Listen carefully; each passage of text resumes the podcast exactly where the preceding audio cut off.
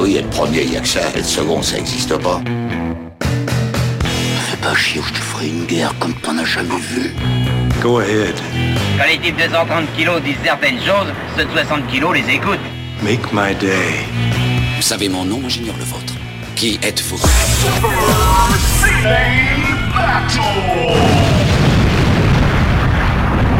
Le second, c'est un con. Super Ciné Battle, c'est le podcast où nous établissons le classement ultime du cinéma. Nous prenons vos listes de films que vous nous adressez pour les classer du meilleur au pire afin d'obtenir LA liste ultime. Ceci est notre épisode 160 et de l'autre côté du poste, j'ai le Cobra Kai de l'éducation nationale, Stéphane Boulet, Plugin Baby. Hello papa, comment ça va?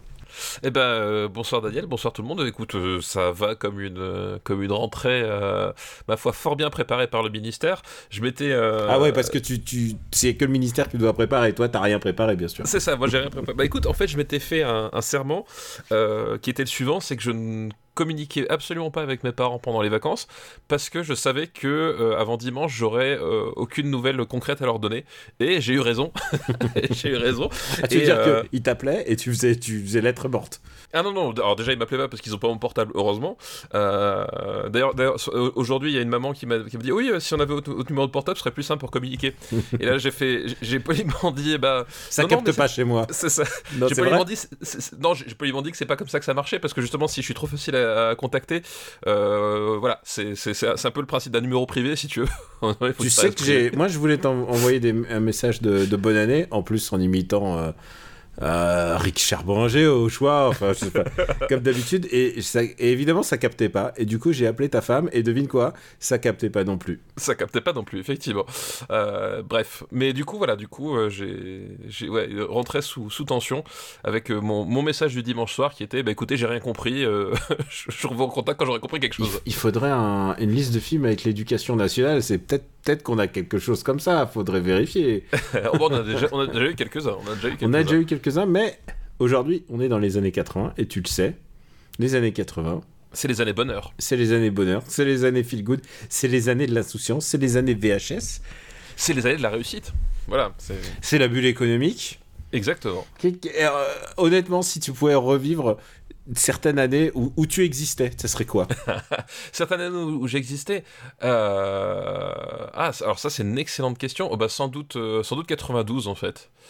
Euh, 92, c'est Ah, bah, à cause de la fin de l'URSS, je comprends.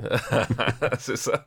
Mais tu sais, mais non, mais tu sais que c'est- plus ou moins lié. C'est-à-dire qu'effectivement, la, la, la, la chute du mur en direct à la télévision, ça reste quand même un de mes souvenirs. Alors, c'était pas 92, c'était c'était 91, mais euh, ça reste quand même un de mes souvenirs télévisuels les plus, les plus forts que j'ai jamais connus parce que je crois que c'est la première fois où je me suis rendu compte que, euh, tu sais, qu'il se passait un truc important en fait.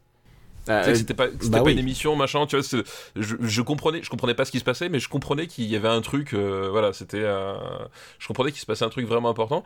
Et puis ouais, 80 non, 92, c'est surtout, euh, bah, c'est l'année où finalement euh, euh, j'ai découvert le, le cinéma, la musique, machin, enfin voilà, c'est l'année fondatrice pour, euh, pour celui que je suis devenu après, quoi. Ah, Moi, j'aurais choisi 88, je pense, tu vois. Ou peut-être 86, tu sais, genre avant Tchernobyl, pour leur dire Wow, faites attention, les gars. N'allez pas par Votre là. là, je le sens pas. Voilà. Genre, régler les potards sur 1 plutôt que sur 10. Alors, on en rigole, mais euh, il y a prescription quand même. On a le droit de rigoler de Tchernobyl. Et, et, et je fais partie euh, des membres de, de ce bloc, euh, de ce bloc de l'Est. Oui, c'est vrai, c'est vrai. Je tiens à dire un truc, c'est que Tu es j'ai. venu avec le nuage d'ailleurs, hein, euh, voilà, en fait, là, on, on le dit pas, mais la, Tu sais- légende venue que t'es dit que t'es venu avec le nuage. Non, mais en je fait, suis hein. allé en, en Union soviétique euh, la même année, je crois. Ah bah dis donc. Je crois que je suis allé en janvier 86 en Union 86. Ah, soviétique. donc t'es pas- t'es passé pas loin. Ouais, passé non, pas non, loin. mais alors, ah, tu sais quoi, j'ai eu beaucoup de, de voyages avortés dans, dans ma vie. Par exemple, je, je, euh, je me souviens, on, de- j'ai- on, était, on devait aller en Chine avec mes parents. C'était un, un truc euh, tra- de travail pour mes parents. Mais pour moi, un voyage de travail de tes parents, ça veut dire que tu te balades toute la journée euh, à, faire des m'étonnes. visi- à faire des visites de ouf et tout. J'ai pu visiter des, des pays comme ça. Enfin, je veux dire, j'ai vu des pays communistes qui n'existent plus, euh, des pays qui n'existent plus. Et donc, je me faisais une joie euh, du haut de mes. euh, je sais pas, je devais avoir moins de 10 ans. hein.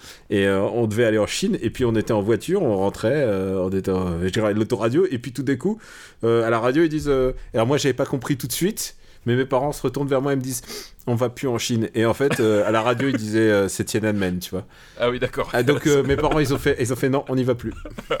finalement, finalement, c'est pas, c'est pas le bon plan. Finalement, je pense que la, la conférence, elle va pas se faire.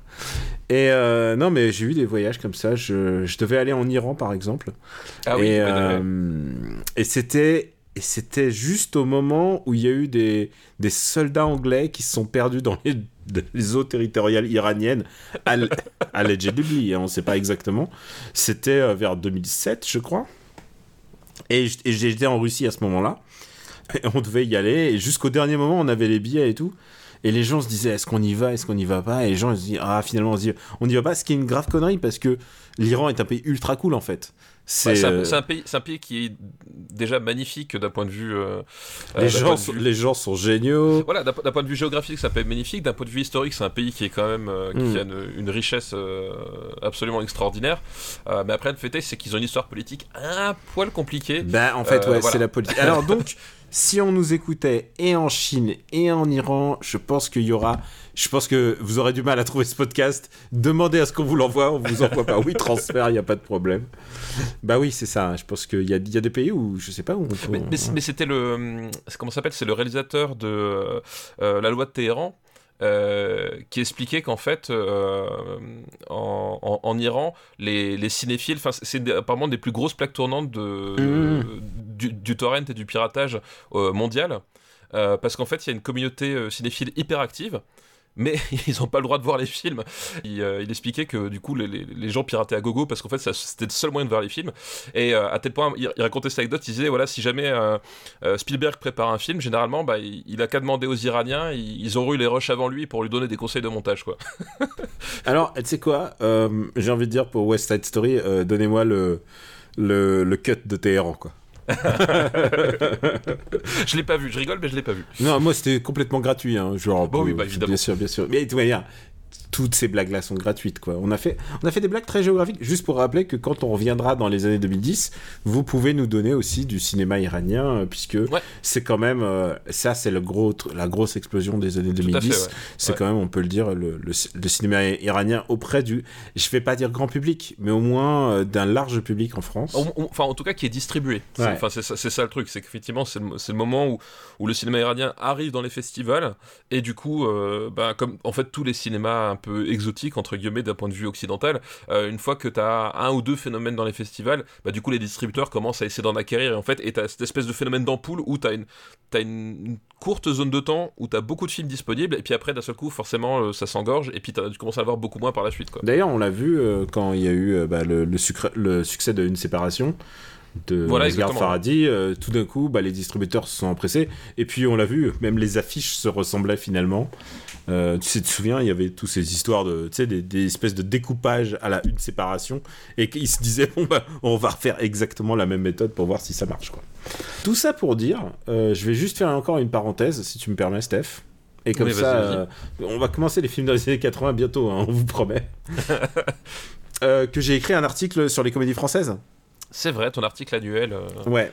Donc euh, si vous voulez retrouver, il est sur Slate et puis euh, vous savez euh, sans doute. Mais c'est juste pour prévenir les deux trois personnes, en sachant que j'en ai pas fait un l'année dernière parce que c'était quand même une industrie clairement en baisse. Ah bah oui, ils ont, ils comment dire, ils ont eu un, un petit passage à vide. Voilà. Disons qu'il y a eu trois mois, trois mois mm, sans rien. Voilà, trois mois sans. Et puis, euh, ça, je me voyais mal faire un top où je bâche les mauvais films, alors que bah, on peut même plus les voir les films nazes. Donc, euh, je trouvais ça, je trouvais ça un peu dur. Et là, je l'ai fait en compilant un petit peu de l'année 2020 et 2021 pour être un peu généreux. Et tu sais quoi, il n'y avait pas de grosse daube suffisante pour te demander de faire un montage. Il n'y avait pas assez, par exemple, de films de Christian Clavier. Ouf Mais tu sais quoi, t'es jamais loin de faire un, un hardcore mégamix de Didier Bourdon.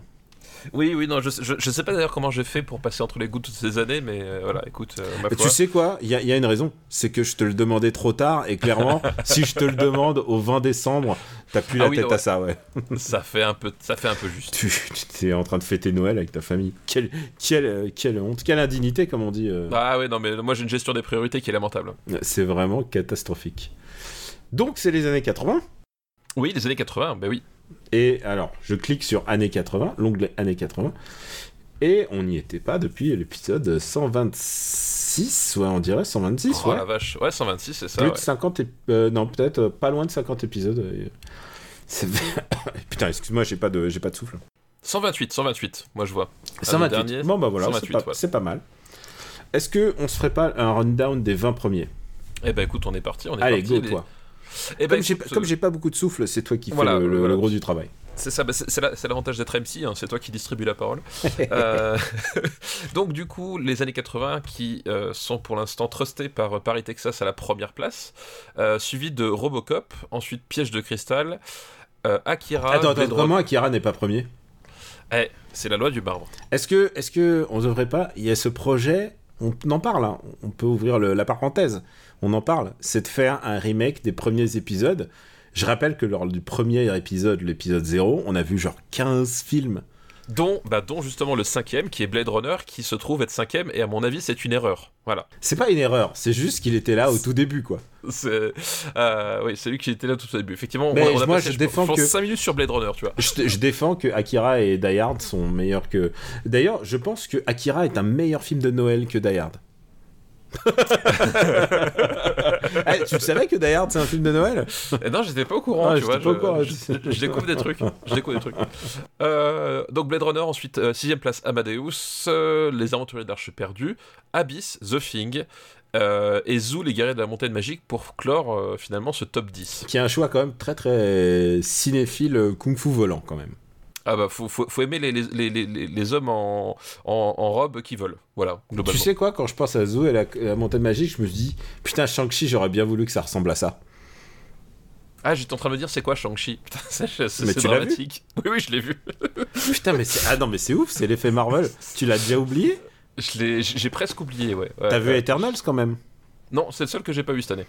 Ah merde. Oh. J'étais- pas très très motivé, c'était pas la meilleure période de l'année pour moi, et euh, puis après il est passé, euh, voilà, donc c'est le seul que j'ai pas vu. J'ai vu tous les autres, mais pas celui-là. Bah écoute, il te reste encore euh, une, quelques jours pour le regarder avant parce qu'on va enregistrer notre top des blockbusters.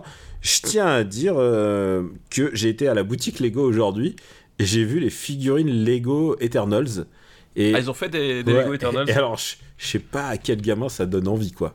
alors, je veux bien, que- je veux bien que tu sois un complétiste euh, qui gagne ta vie et qui achète tous les sets Lego, mais ils sont dégueulasses. Alors que les sets Doctor Strange, il y a déjà les sets Doctor Strange qui sortent en mai. hein. Euh, Ah oui, euh, euh, le truc Multiverse of Madness, là. Ouais. euh, Multiverse of, euh, of, ouais, of Mendes. Euh, le truc qui a l'air le moins. Euh, Mendes, t'as dit Mendes? Non, of Mad- Madness. Madness, j'ai entendu. oui, oui, J'ai euh, Men- euh, Mendes et je me suis dit Sam Mendes, mais de quoi on parle? On est dans un multiverse où Sam Mendes réalise un film Marvel, mais qu'est-ce qui se passe? Tu sais quoi, il y a sur Terre 3, sur Terre 3 peut-être que euh, tu sais Bergman, il réalise euh, Iron Man 4, hein, tu sais pas Et ce serait mortel, ce serait mortel. Et franchement, je donnerais tout pour voir Iron Man par Bergman. Alors ça, mais alors, tu sais quoi, moi je vois très bien Tony Stark Non, tu- avec une bouteille. Et, tu sais ce qu'il nous faudrait? Tu sais ce qu'il nous faudrait? Dis-moi. Les Ah, Gardiens de la fait les Galaxie par Werner Herzog. Ouais. I Where is my planet father? Give, give, give me the stone. Give me the stone. The gem ce, serait- ce serait euh, vraiment. Là, Oh, je, putain, là, je mais kifferais. comment On n'a pas tu commencé. est- C'est en- c'est encore possible. Les Gardiens de la Galaxie par Werner Herzog, c'est encore possible techniquement. Mais je pense que techniquement, moi, on peut faire une pétition. On lance ça sur le, le Twitter de Ah, Super Ciné. On veut que Werner Herzog intègre le MCU. Par Ah, quelque sûr, manière que ce soit. Oui, oui, donnez-lui n'importe quel projet. Non mais qu'il soit réalisateur, acteur. Moi, Ah bah je, oui. moi je veux qu'il, je veux qu'il fasse partie du. Moi, tu vois, par exemple, alors les Avengers, les nouveaux Avengers, ils vont devoir se trouver des ennemis. Les ennemis, je propose qu'ils soient russes. Et je Oui. pense que Werner Herzog va jouer Ursa Major, le mec qui se transforme en ours. Mais à, à- à la I, rigueur, même I si tu- am turning into a bear. In- Into a bear. ou, ou alors- ou alors, si tu veux reboot euh, Crâne Rouge, bah, tu prends Werner Herzog. Ah, c'est vrai. C'est Bah, vrai. Ah, c'est mieux. Mais Hugo Weaving, il est pas mal, mais euh, il, Il a est pas, pas mal, il il a pas voulu revenir. Il a pas voulu revenir, puis, puis c'est pas Werner Herzog. Mais je crois que Hugo Weaving, en fait, il a, il a une haute estime de son art, et je crois que c'est pour ça qu'il est pas revenu dans Matrix et tout ça. Je, je- voulait- je crois, qu'- je crois qu'effectivement, il a eu un, un ras-le-bol des blockbusters, il a simplement plus voulu y, euh, y toucher, quoi. Et tu sais quoi Je respecte. Oui, oui, pourquoi pas. Enfin, honnêtement, c'est un choix de carrière qui peut se comprendre, hein, tu vois. Et Effectivement. le mec, euh, le mec, à chaque fois qu'il est quelque part, les gens ils doivent chanter Mr. Anderson en enlevant leurs lunettes au ralenti. Je pense qu'au bout d'un moment, on aura le cul. Il doit être un peu saoulé. On a parlé de tous les films sauf ceux des années 80, c'est très Oui. bien. On va très, très bien. Vas-y, continue, on fait les. Allez, on va jusqu'au 30 premiers, allez, vas-y. 30 premiers, donc. Parce que euh, comme ça, ça me remémore un petit peu les trucs. Donc, il était une fois en Amérique, la 11e place. Euh, Indiana Jones, sa dernière croisade. Requiem pour un massacre. Euh, premier film euh, russe du classement dans les années 80. Euh, Enfin, même si c'est biélorusse, je crois, euh, il me semble. Non, non, c'est russe, c'est financement russe, je crois. ouais. Ah, ok. Je crois, faut- hein, je crois, je crois. Full Metal Jacket, Vidéodrome, Back to the Future, Mon voisin Totoro, euh, Merry Christmas Mr. Lawrence, euh, qui s'appelle euh, donc chez nous euh, Furio, Furio, Voilà. donc, et, et avec David Bowie. Et avec Kitano. David Bowie. Et Kitano. Et Ryuichi Sakamoto. Et Et. Ryuichi Sakamoto euh, devant la caméra et euh, à la musique. Là, mais quel, mais quel film Tu sais que c'est un, c'est un film, régulièrement, je me regarde la dernière scène. Enfin, pas la dernière scène, mais euh, je me regarde bah, la scène clé, quoi. Ouais, je vois ce que tu veux dire. La scène clé, et genre, à chaque fois, je me dis, putain, quand il t'a l'envolé, là. Et j'imagine Ryuichi Sakamoto, là, qui est en train de composer le truc. Aïe, aïe, aïe, aïe, aïe. Putain, mais quel film Et, et honnêtement, quand celui-là, tu me dis, il est 18ème. Mais, mais waouh, putain, mais quel bloc, quel bloc composé. Et alors là, t'as dit le 19ème ou pas? Ah bah non, du coup, j'ai pas eu le temps de, euh, de dire le 19e. Donc, du coup, euh, c'est La Mouche de, de notre ami euh, Cronenberg, euh, le Canadien, suivi de À bout de course. puis voilà, 21e Conan le Barbare, Le Château dans le ciel, euh, L'arme fatale, Body à bout, de, à bout de course qui s'appelle Running on Empty en, Running Empty, voilà, exactement. et qui est un grand, grand, un grand film d'adolescence. euh, moi, j'a- j'adore ce film. Euh, donc j'étais à Body Double, Mississippi Burning, Les Incorruptibles, Raging Bull, E.T., euh, Elephant Man et c'est Predator euh, qu'on a abordé dans l'épisode 0 euh, qui ferme ce top 30. Euh, pff, tu sais quoi, on devrait aller jusqu'au 50 pour que les gens y sachent. Parce que, parce qu'en fait, en fait, c'est notre première liste en fait historiquement. Et il faut qu'ils sachent parce que vraiment les 50 premiers c'est quand même ma stock. Vas-y continue. Parce que le 31, le 31 c'est quand même un de un de mes, je dis pas mes films préférés, mais c'est vraiment un film important pour moi.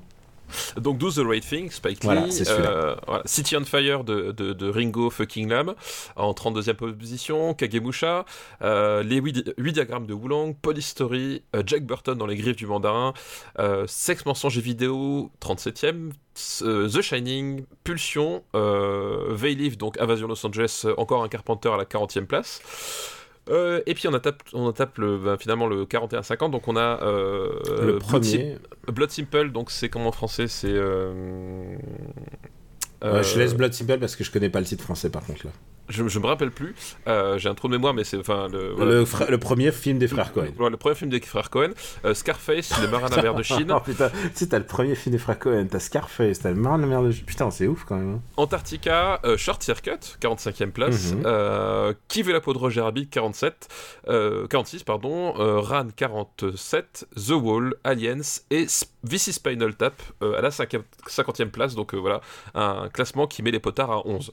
C'est quand même un, un gros gros classement. On le refait parce que ça fait longtemps qu'on n'est pas été sur les années 80 quand même. Oui, oui, c'est vrai, c'est vrai, ça, ça fait, ça fait longtemps, les années du cœur. Alors, euh, je te propose de basculer à la fin.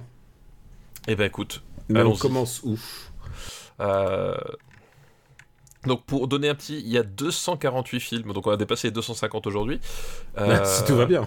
Si tout va bien, euh, bah, je propose qu'on commence à la 230e place, puisque c'est. Terminus, euh, le Mad Max avec Johnny Hallyday. Chaque fois que tu dis ça, ça me fait rire. Mais c'est vrai, c'est exactement ça. Et on peut le dire, hein, sans ce film-là, il n'y aurait jamais eu Mad Max. Sans celui-là, il n'y aura jamais de Mad Max. Il n'y aurait et, jamais eu que... De survivants. et je pense que si, si t'aimes les camions, c'est un film à voir. Si t'aimes Johnny qui, aime, qui conduit des camions aussi. Voilà, euh, en dessous C'est a... mon, c'est mon film de camion préféré, juste, euh, juste devant Sorcerer, je pense. Ah, alors, et- mais, mais juste, juste devant Sorcerer, mais juste en dessous de Over the Top quand même. Et, ah oui, et, et un taxi pour tout. Voilà. Vas-y, Euh, continue. Sans peur et sans reproche, Cocktail, euh, Legends de, de Ridley Scott, Euh, oh là, ouais, est-ce qu'ils étaient vraiment très très bas hein Ouais, mais c'est vraiment, ça a vraiment mal vieilli, on va dire. Hmm. Euh, faut- voilà, faut aimer les bulles de savon. Euh, Cobra, Alors les gens qui ont vu le film, ils doivent dire ah, ils doivent dire ah les bulles de savon. ah les bulles de Je savon. vois Ça- bien.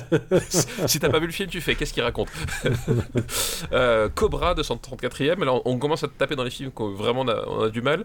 Firefox. Moi, je je tolère beaucoup plus Cobra que toi. Ah ouais, non mais Cobra, c'est un film, je pense que tu peux l'apprécier quand tu quand avais 5 ans, que tu l'as vu dans les années 80. Euh, mais quand t'as 6 ans, euh, là, là t'es un adulte et c'est fini quoi. Firefox, j'aurais essayé de le défendre, mais en fait, t'as raison, c'est trop chiant. C'est chiant en fait, c'est ça le truc, c'est que le pitch est super drôle. Euh, voilà, c'est Clint Eastwood qui va, qui va littéralement voler un avion furtif euh, chez les communistes sur leur terrain. Mais en fait, le film est, est turbo chiant et, et les scènes de vol, elles sont à, à pleurer de rire quoi.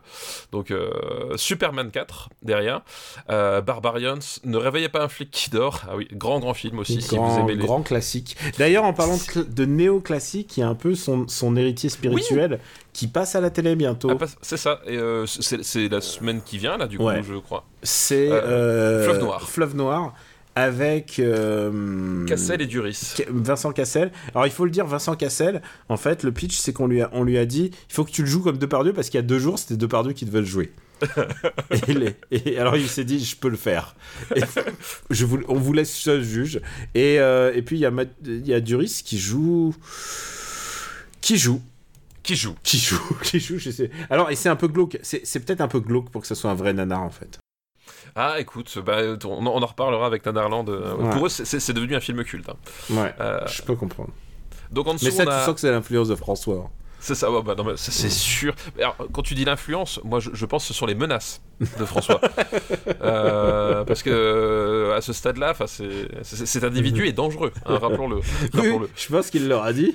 Il, il leur a dit il faut que vous voyez, il faut que vous voyez euh, Fleuve Noir et il faut que ça soit le nanar du siècle. Voilà. Ouais. Sinon, c'est double ration Neil Breen. Et attention, il est sérieux quand il dit ça. Ah, vas-y, continue. Donc la fièvre au corps, Kamikaze, Cyborg, euh, de, avec Jean-Claude Van Damme qui, voilà, Euh, Moonwalker, Ah, euh, ah, qui, était, qui était notre première ba- ligne basse, la première Cyborg, ligne basse qu'on n'a jamais mis dans Super Ciné Battle. C'est vrai, effectivement. Euh, C'était le premier très mauvais film classé de Super Ciné Battle. Euh, voilà, un petit moment de recueillement. Euh, donc en dessous il y a Moonwalker, en dessous il y a Vendredi 13 que je déteste de toute mon âme. Allô maman ici bébé, Jumeaux, Alan Quaterman mines du roi Salomon, c'était vraiment pas bon ça putain. Euh, Trois hommes à couffin et Cocorico, le passage, qui depuis le troisième épisode est le dernier film des années 80. Ça va, être C'est dur, du tro- ça va être dur à dépasser quand même. Et, et ça fait 157 épisodes qu'il est. Moi, je pense quand même à Cyborg, qui est quand même le pauvre, qui est passé de la deuxième place à la 241e. quand même. C'est- ouais, je pense que c'est une des plus belles chutes qu'on ait enregistrées. ouais. Je oui, je crois qu'il n'y a, il y a pas de delta comme ça. Enfin, je- là, on a vraiment tapé dans le vraiment naze. Mais qui aurait pu croire que le passage. Ah, le mec qui nous a filé le passage, il peut être fier. Ah non, je, je pense que là, effectivement, euh, ça, ça va être un, euh, tu sais, un espèce de, une espèce de médaille du mérite qu'il devrait recevoir, euh, parce que là, c'est Ouais. c'est assez fort. Steph, je te propose de commencer. Eh ben oui, allons-y, allons-y, je suis prêt, je suis prêt. J'étais prêt dans le ventre de ma mère d'ailleurs, c'est dire. C'est les Avec années la- avec la 80, fois, là, j'étais tu prêt. tu t'y crois. Alors, Steph, je tiens à te dire un truc. Dis-moi. J'ai pioché très, très, très loin dans. Euh, bah, j'ai pioché très loin dans, dans les listes. D'accord. C'est-à-dire, j'ai, je me suis dit, tiens, je parlerai bien de ce film, et j'ai regardé. Et il n'y a qu'une seule, il y a qu'une seule liste qui parle du film dont je vais parler. Ah d'accord, oui, donc tu as, tu as dû euh, voilà, fouiller dans les archives. euh, Voilà, c'est parfois ça me prend, je me dis tiens, je parlerai bien de ce film-là, et il n'y a qu'une seule personne qui en a parlé, donc sa liste a été prise d'office. Ah, ce, ce suspense. Et alors, attends, c'est une liste qui date, alors tu vas voir les listes elles datent, hein. c'est une liste qui date du 28 octobre 2017. Ah oui, d'accord, ouais. Tu vois, tu vois il n'était pas encore au courant pour, euh, pour Trump, il n'était pas encore au courant La pour le pandémie, tout Covid, ça, voilà, Donc tu sais quoi C'est une liste qui nous est envoyée par Marwan. Eh ben merci Marwan pour ta liste. Et, euh, et sa liste, alors, ça s'appelle Les pires films qui ont fait plus de 100 patates au box-office US dans les années 80. D'accord, c'est un, un bon angle de liste. C'est un super angle de liste. Et il nous dit Précision, je compte en Daniel Patate. ça veut dire 1 million de dollars et pas en patates standard de 10 000 francs. C'est vrai que je compte en patates bizarres. Voilà, bah chacun ses patates. hein. Chacun ses patates, mais tu sais quoi, il y a l'ancien franc, il y a le nouveau franc. Oui, ça aurait pu être des roubles. À ce moment-là, c'était moins ça aurait pu impressionnant. être des roubles, ouais. Exactement. c'est des films qui sont plutôt cla- mal classés dans IMDb. Ah. Et qui ont coûté cher. Et je sais pas dans quel ordre m'y prendre.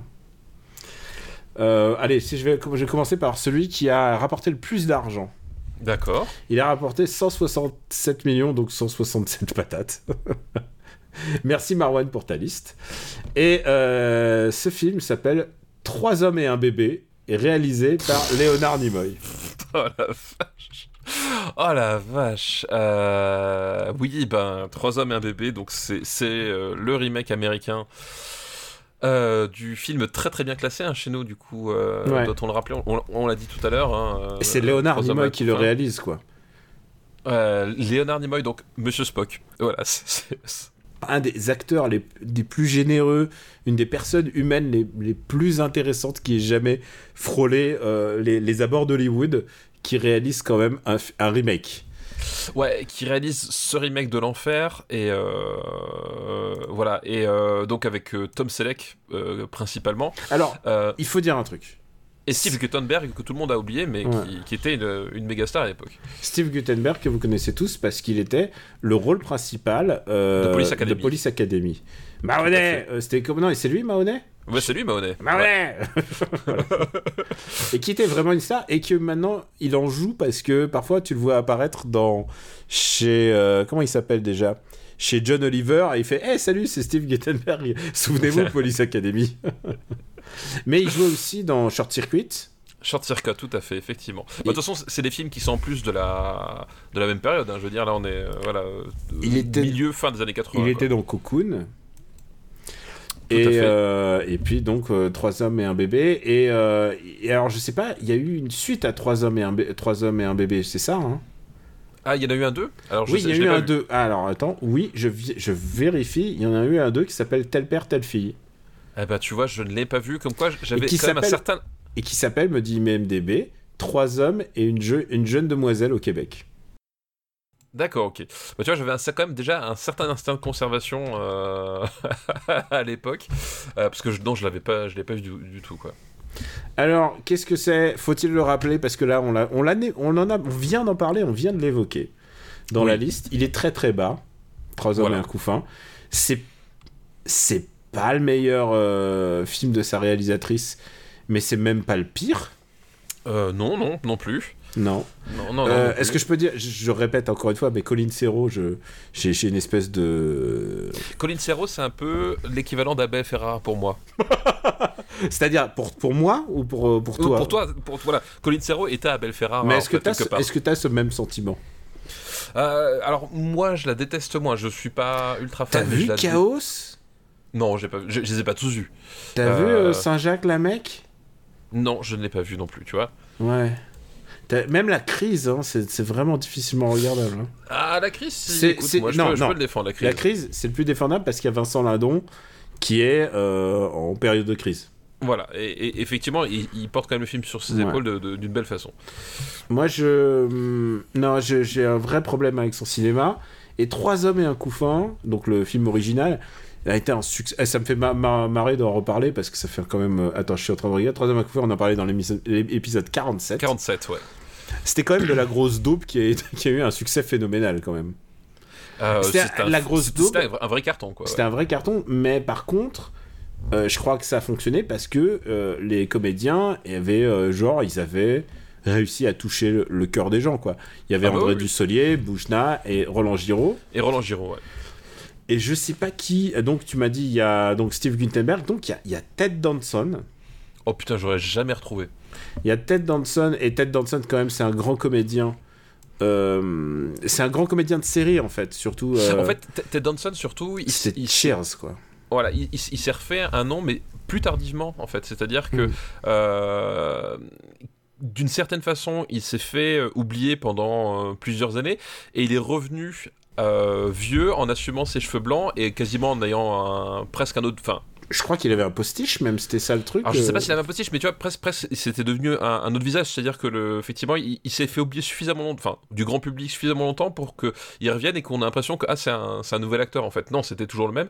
Euh, mais surtout, il a, il- quand il est revenu plus vieux, euh, Ted Danson, il, il avait quand même, je trouve, une, une profondeur de jeu supplémentaire. Enfin voilà, il, a fait, euh, il a, disons que ses, ses productions tardives sont plus regardables que ses productions euh, plus jeunes. C'est-à-dire qu'il a tellement été. C'est à l'époque où, euh, quand tu gardais l'étiquette télévision, tu l'avais à vie à l'époque. Ouais, ouais, tout à fait. ouais. Et pourtant, c'est un acteur qui a quand même une capacité, il a une, comme on dit, une, une- une range en anglais, un- une capacité, euh, enfin, il peut faire des rôles dramatiques. Il est re- Je crois que vraiment, le truc qu'il a un peu relancé, c'était une série qui s'appelait Damages. Je sais pas si tu as vu Damages, qui était Oui, c'est ça, tout à fait, avec euh, Rose Byrne et, euh, avec Glenn Close. et Glenn Close, ouais. Et c'était une série sur une avocate qui, euh, en fait, c'était en fait c'était une série d'avocats, mais avant que les procès se jouent, c'est-à-dire les discussions avant de que, euh, bah, voilà, c'était de briser les affaires avant, avant justement la judiciarisation du problème. Et donc, évidemment, Glenn Close est plutôt le genre de personne qu'on appelle pour jouer euh, la marâtre. Je sais pas quel est le. voilà. Ouais, bah, pour- jouer, Ouais. enfin, pour jouer effectivement, un- on va dire une femme de pouvoir euh, un tout petit peu nocive aussi malgré tout. Hein, voilà, faut Oui. dire ce qui est. Parce qu'elle est, Euh, est horrible, elle a un enfant, mais ouais. elle est horrible avec l'enfant et tout ça. Ouais, puis il y, avait ça en fait, il y- avait ça, puis surtout il, euh, il avait commencé à apparaître aussi dans les experts et dans dans les experts et dans plein de, de comment s'appelle de de de dérivés de spin-off des experts en fait. Il avait fait les, les, ah ça, les alors, ex- je suis pas calé du tout. Ça. Euh, les experts je ne sais quoi, euh, les experts cyber ou je sais pas quoi, enfin Mm. tu le retrouvais, etc. Et euh, son dernier, enfin son dernier rôle vraiment vu, c'est dans The Good Place en fait. Voilà, dans The Good Place, il est littéralement Dieu. Oui, voilà, il est Dieu, il est Dieu. Enfin, il est au moins euh, l'architecte de là où ils sont, et enfin donc le paradis. Et, euh, et il s'amuse énormément. Oui, il s'amuse énormément et puis du coup Il voilà, est très très drôle. Il est et vraiment, c'est un vrai super comédien quoi. Donc voilà, donc- mais j'a- j'aurais complètement oublié que c'était lui qui était, euh, qui était le troisième euh, et- homme du. Et tu as mentionné le premier homme donc du coup. Bah, euh, Tom, Tom, Tom Selleck. Tom. Selleck. Bon, Tom Selleck, est-ce qu'on a besoin de le... Tom Selleck, Bah. aussi personnage de télé. Bah, Thomas Sullivan Magnum. hein. Thomas Sullivan Magnum, euh, donc le voilà Magnum, c'est vraiment son son gros rôle. Et, euh, et j'ai une bonne imitation de Tom Selleck de l'époque quand je fais Higgins. Tu- t'as vu, il est pas mal, hein. très- ah on on s'y croirait. Franchement, on s'y croirait. Vous savez, il faisait beaucoup de. Mhm. C'est le doubleur. euh, Je sais plus qui, le, qui était son comédien de doublage. Mais le, doublage de Magnum était génial. Je pense que ça Euh. faisait 50% du show, quoi. Bah ouais. euh, C'était quoi déjà le, le titre C'est Magnum PI. un truc Mais. Magnum PI en, Voilà. en anglais, ouais.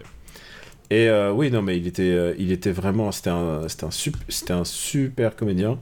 Enfin, je dis ça, c'est un super comédien. Et euh, mais Tom Selleck, souvent, il était associé plutôt pour des rôles un peu, euh, un peu fun. Et puis moi, on l'a perdu aussi de vue. Et la, la fois où je l'ai revu, moi, c'était dans Friends, parce qu'il jouait Oui, le bah boyfriend de Monica. De Monica, ouais, tout à Mm. fait.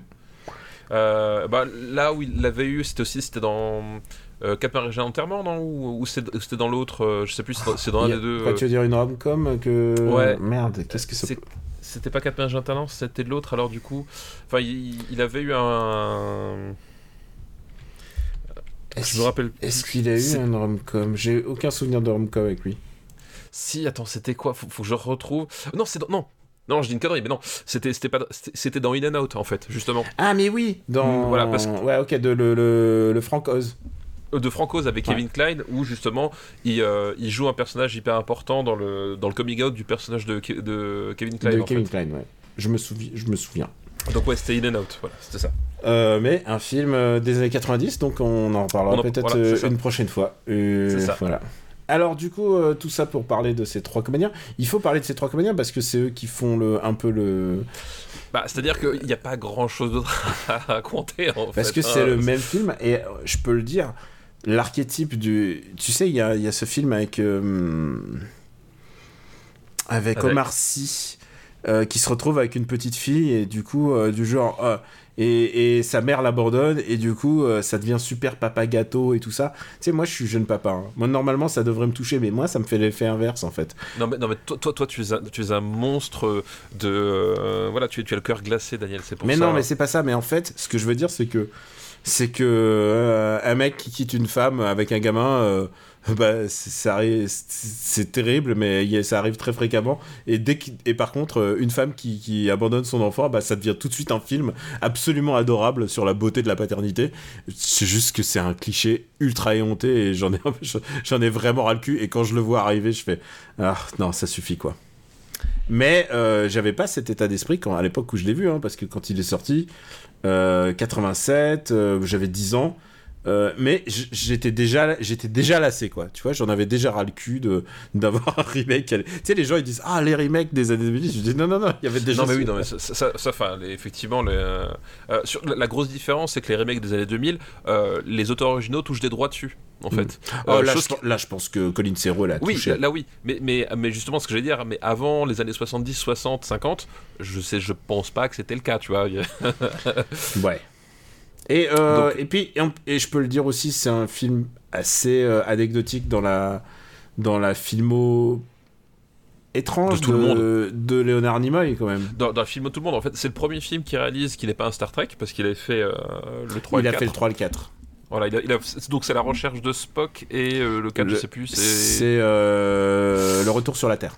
le retour sur la Terre. ouais. Et, et- Ouais. et je te rappelle que je suis assez vieux pour avoir été sur le tournage de Star Trek 4. Ouais, c'est vrai, c'est vrai. et ça, c'est beau. Et ça, putain, tu sais quoi, il y a des... ça, donne- ça dit mon âge. bon, j'étais petit, hein, j'étais petit quand même. Et, et ça, c'est beau. Mais oui, non, euh, voilà. Bon, déjà, de base, Leonard Nimoy est pas forcément un réalisateur. Non, mais euh, disons qu'on lui a jamais donné l'occasion de faire Ouais. ses preuves, quoi. On lui a jamais donné. c'est- C'est-à-dire qu'effectivement, il, arrivait de Star Trek où globalement il avait un cahier des charges à appliquer et euh, il le faisait avec plus ou moins de, réussite. Là, il débarque sur un, sur un genre qui, est quand même proche du, boulevard filmé. Euh, bon, euh, voilà. Donc effectivement, c'est un, film qui est pas transcendant sur le sur la forme. Sur le fond, on l'a dit, c'est le même film avec des acteurs différents. Enfin voilà. Pour le coup, dans la catégorie des remakes qui ne servent à rien, ça se pose vraiment là en fait. hein. Euh, ça se pose vraiment là quoi. Euh, ça sert à rien. Euh, Ça fait plus d'argent à, à Colin. Et, euh, moi, ça m'apporte aucun bonheur. De, de mon souvenir, ça ne m'apporte ni joie, Non, non. ni joie, mais ni peine. C'est-à-dire que je pense que l'original m'énerve déjà bien. Bah, le truc, c'est que moi, je, je trouve que euh, là, le remake n'apporte vraiment rien, et à la rigueur, je préfère regarder l'original, quoi. Alors je regarde, bah il est un petit peu plus franchouille. Et je te rappelle, euh, ah bah on est, il est pas, on l'a pas euh, trois hommes et un coup. Attends, trois hommes. Ah, si, si, Il est où? 247ème, juste avant le passage. Non, c'est vrai? Oui. Mais comment on peut classer ça? Alors, alors, comment on peut ça Alors, j'ai un indice, ça commence par Daniel et ça finit par Andreev. Mais après, bon. Euh, Excuse-moi, ça a claqué. euh, ça- mon, mon, ca- mon casque, a- j'ai- j'ai- je suis tombé à la renverse. Ça a pété au moment où t'as dit un indice. Un indice, redis-le-moi. un indice, ça commence par Daniel et ça finit par Andreev. Tu sais, il y, a- il y a des fois, t'as une. t'as Non, non, irré- d'accord, d'accord. irrépressible de, de faire sortir ta colère. Non, d'accord, c'est euh, vrai, c'est et- vrai, que- c'est vrai que je suis un- et- je suis un homme colérique en fait. C'est ça, c'est ça que tu me demandes. Et, et- et dans ces Non, mais c'est pas ça. Comment, euh, c'est comment on va faire pour le pour le mettre alors que bah je vois qu'une seule place quoi. Euh, bah, non, à mon avis, je, je pense sincèrement qu'il mérite la place d'en dessous, quoi. Je pense sincèrement que ça mérite euh, même la place euh, ou- Ah, Alors, alors, à la, à la- le- tu le- sais quoi? Je crois que je préférais avoir trois hommes et un bébé plutôt que Allô maman ici bébé. Ah non, non, non. Ah non, non, je préfère voir le moment ici, bébé. Vous vous rendez compte qu'on est en train de se battre entre la 244e et la 247e Non, re- remettons un peu de raison. Je, je pense que ça va en dessous de l'original et point. Voilà. D'accord, ok, ok. Non, non, mais, vois, euh, bien sûr. Mais, c'est quoi C'est quoi Il y a des combats qu'il ne faut pas. qu'il faut, faut, faut savoir, euh, faut savoir dire L'impor- non. l'import- Voilà. L'important, c'est pas les combats qui, à gagner, c'est les combats qu'il faut savoir perdre. Voilà, non, mais tu sais quoi Quelqu'un qui regarde notre liste maintenant, il se dit Ah, celui-là, il aime pas trois hommes et un coup. c'est quoi il se dit Ah oui, non, ouais. Il se dit clairement, il y, a- il y a un- truc qui est pas passé. Effectivement. Mais j'assume complètement. hein, Trois hommes et un coup, c'est un film que je déteste. hein. Et c'est un film sur lequel t'as pas envie de te battre non plus. hein. Non, c'est ça, c'est qu'au bout d'un moment, bon, euh, moi je Et, et déteste pas, honnêtement, mais- quand tu le revois, c'est vraiment filmé comme de la merdasse. Ah oui, c'est vraiment filmé comme un. Ah, et comme alors- une- Et alors, bonus, et ça, je crois que personne nous l'a donné. C'est une phrase que je vais sou- souvent dire. C'est. euh, tu sais qu'il y a eu une suite. euh, il y a eu une suite, donc à Trois hommes et un couffin, Oui, tout à fait, ouais. qui s'appelle 18 ans après. Ouais, tout à fait, je me rappelle. Est-ce que tu l'as Et c'est aussi Colin Serrault d'ailleurs. hein, Et c'est Colin Serrault. Et alors, je pense que le cadrage, c'est Colin Serrault. Je pense que tout est Colin Serrault. Euh, c'est, euh, c'est, c'est, genre, c'est, je pense que c'est à ce moment-là, tu sais, où les canons, ils ont commencé à, tu vois les, enfin, tu vois les grains qui sont, enfin, c'est dégueulasse. C'est, euh, l'impression de voir une web série, quoi. Non, pardon, je, je devrais pas dire ça, hein, parce qu'il y a Bah y a des web-séries qui sont des niveaux, disons, des niveaux cinéma, et c'est, faut pas dire ça. une, une- une web série de, de, de la fin des années 90. Voilà, une, une web série euh, que tu télécharges en reel vidéo euh, point .rm. Est-ce que ça te parle ça Euh, ça me parle complètement. Bah, si. Toi, tu téléchargeais que des pornos, euh, Euh, point c- c'était les points Real Media, effectivement, euh, qui, qui était un, un- un- un- un format de, de diffusion en direct, en fait. Hmm. Euh, de- alors, on ne disait pas streaming à l'époque, mais c'était en fait les, les vidéos qui, qui- que tu pouvais diffuser en direct sur ton site et qui était un format absolument dégueulasse en termes d'optimisation En termes de de, ressources. de compression. et voilà de ressources demandées et de compression. C'est-à-dire que ça, ça te bouffait beaucoup de ressources pour une qualité de merde. c'était c'était la boule le Real Media. pas quoi. très bien. C'était vraiment de la merde. Euh, mais avant euh, le MP4, hein, les gars. Voilà, mais si quand on viendra aux années 2000, vous pouvez proposer 18 ans après de Colin Serrault et on le saura, le- on saura très bien le recevoir. On, on saura l'accueil. hein. Voilà, tu- Colin, tu nous en veux pas. hein. le deuxième film de cette liste, un film à 109 patates. Et je crois qu'on n'a pas fait le premier film de cette, de, de cette série. Attends, je revérifie. ah, c'est une suite. Oula, C'est une suite. franchise. C'est une franchise, mais alors c'est une franchise. On va aller très vite sur ce film-là, je pense. Est-ce que tu as vu Croco- Crocodile Dundee 2 Oui, bah évidemment, j'ai vu tous les Crocodile Dundee, monsieur. Bah, Il y en a, y en a que deux. Euh, oui, mais alors je les ai tous vus. Euh, Avec la grande euh, star de l'époque, Paul Hogan. Alors là, j'allais dire, tu dis la grande star, en fait, euh, le, le type, euh, Paul Hogan, il n'a été que Crocodile Dundee. Et d'ailleurs, pour ta gouverne, il y en a trois des Crocodile Dundee. Merde, il y a un troisième? Et oui, mec. Et il s'appelle 18 ans après. Dis-moi qu'il s'appelle 18 ans Non, non, il après. s'appelle- il s'appelle Crocodile Dundee 3. Je crois qu'à l'époque, on se faisait pas chier. hein. Enfin, à l'époque, Hmm. euh, il, il est, mais il est sorti effectivement 15 ans plus tard. Est-ce qu'il pourrait ça, faire quoi. une suite ou pas? Est-ce que, est-ce que, euh, comment va Paul Hogan? Je sais pas du tout comment va Paul Hogan. Parce que Alors Paul ça- Hogan a littéralement créé le personnage. hein, C'est basé sur Ah bah lui-même. oui. Oui, oui, c'est, c'est, enfin, c'est, c'est, euh, voilà, bah, Crocodile Dundee 2, donc, euh, Crocodile Dundee à la base, c'est un, un Australien Mhm. euh, qui est repéré par une, une journaliste euh, new-yorkaise au cours d'un reportage, je sais pas quoi. Mais attention, Et, pas, pas du tout un aborigène. hein. C'est, Non, alors oui, oui, oui, oui, c'est, un il Australien est, blanc. Il est blanc, il est blanc de chez blanc.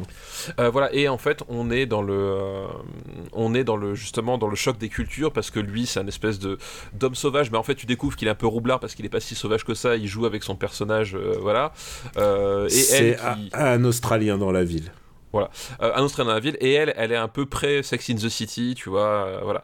Euh, et là, donc du coup, euh, dans la grande tradition euh, des, suites des années 80, c'est que on va déplacer le concept original cette fois-ci à 100% dans la ville, euh, puisque euh, le film démarre, il est installé à New York en fait, Euh, et euh, voilà, on, va, on va, euh, je crois que c'est une histoire de mafieux ou en tout cas de criminel, euh, euh, criminel quelconque qui, euh, qui doit affronter. euh, Voilà, c'est un truc euh, dans ce style-là, quoi.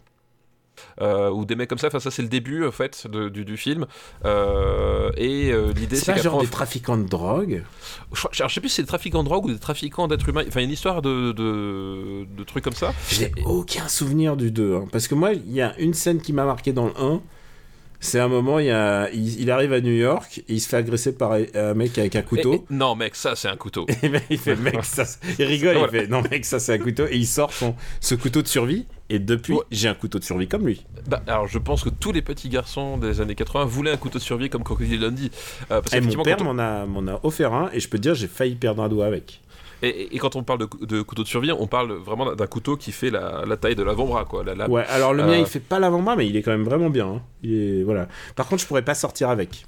Je, je sors pas avec. je- Ah bah non ouais euh, et voilà et là du coup enfin ça commence ça commence à New York et l'idée euh, c'est que euh, il se retrouve obligé de repartir en Australie Euh, et du coup, ça devient un espèce de maman, j'ai raté les Australiens, euh, puisque les, les, les, les, trafiquants ou les mafieux ou je ne sais quoi, euh, ils vont se retrouver dans, dans, la jungle, et puis lui, il va, ça va être son, son, terrain de chasse, et puis du coup, il va, il va s'en défaire un à un. Enfin voilà, vraiment comme, comme dans Maman, j'ai raté l'avion, mais sauf en pleine jungle. Quoi. Et je crois qu'il n'y a aucun euh, enfin tous les méchants c'est des hispaniques parce que évidemment. Oui, je crois que c'est ça, ouais. c'est bah, l'époque, hein, faut le dire. C'était, c'est, eh, en même temps il y avait James Bond, euh, il y avait License to Kill en même temps. Tu sais, c'est pas, voilà, c'est toujours, on est toujours dans ces mêmes eaux.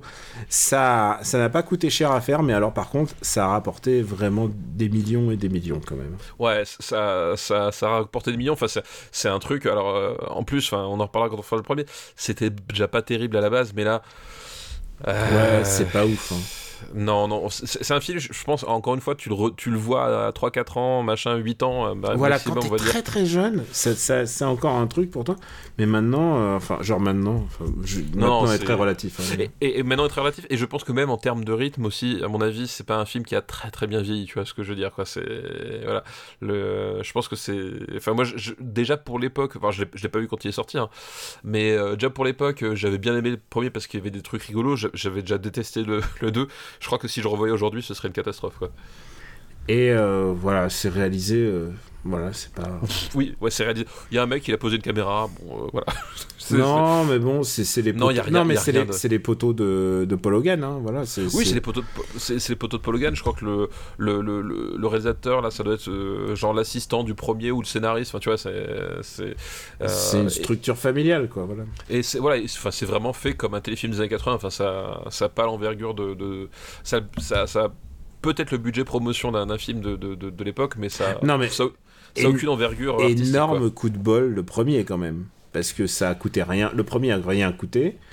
Euh, il y avait, voilà, c'était vraiment euh, un mec charismatique et, euh, une jolie fille, et, et, ça a marché, quoi. Et ça marche. Ouais, et ben il en fallait pas plus dans les années 80, tu vois, comme quoi. Et en plus, bah, les, comédies Fish Out of the Water, c'était pas.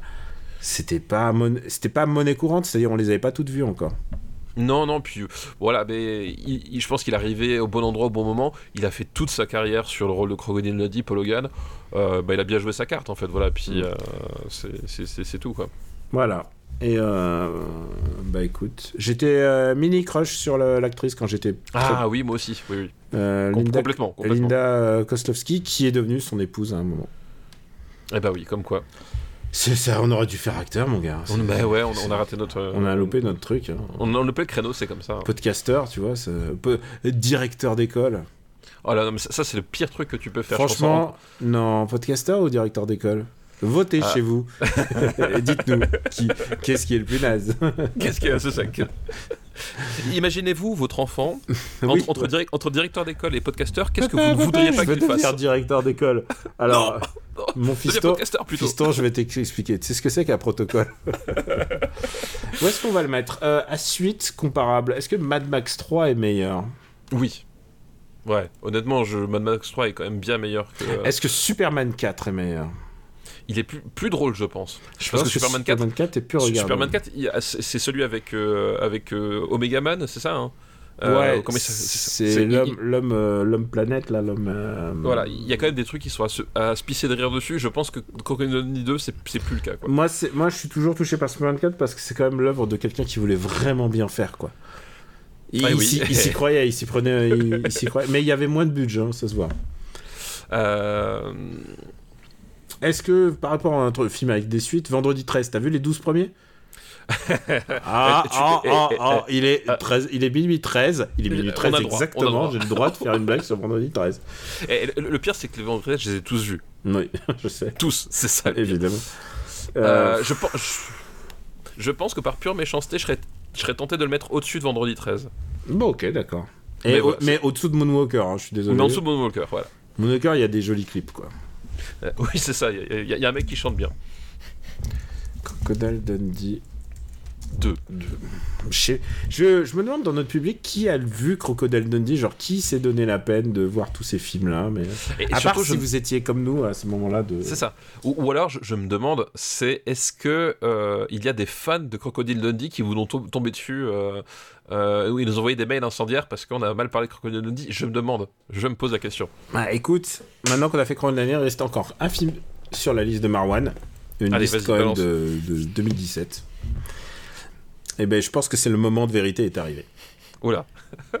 Ça y est, je l'ai dit. Ah, c'est le moment de. Karate Kid, le moment de vérité 2. c'est vrai. Karate Kid 2. Euh, combien de patates Combien de patates? Total. Il a, euh, il a rapporté ou pas 115 millions. 115 millions. Mais alors, Eh je sais ben, pas écoute. si c'est rapporté au prix du coup de- du jour et tout ça et machin, tu sais, c'est compliqué de savoir. Mais on va dire que si, si t'avais rien dans la poche et que tu sors ce film, tu T'as quelque as- chose après. Tu as, voilà, tu, tu repars avec des sous. Karate Kid 2, donc la suite de Karate Kid. Et, je suis content d'en parler parce qu'en ce moment, il y a Il y a Cobra Kai. Cobra Kai qui est la suite de. Enfin, Karate Kid est indispensable. Il faut voir, Voilà. tout- il faut voir tous les films. hein, pour... Euh, Rappelons-le, Cobra Kai, on, on a déjà eu dans chacun dans, dans- dans des recos. euh, c'est une série qui est devenue une série Netflix parce qu'à la base c'était une série euh, YouTube. Rappelons-le. Euh, Et on, et on voilà. a kiffé sur YouTube. Et, et on- avait, on avait pris notre abonnement YouTube pour regarder à l'époque sur YouTube, je, je me- je me rappelle tout à fait.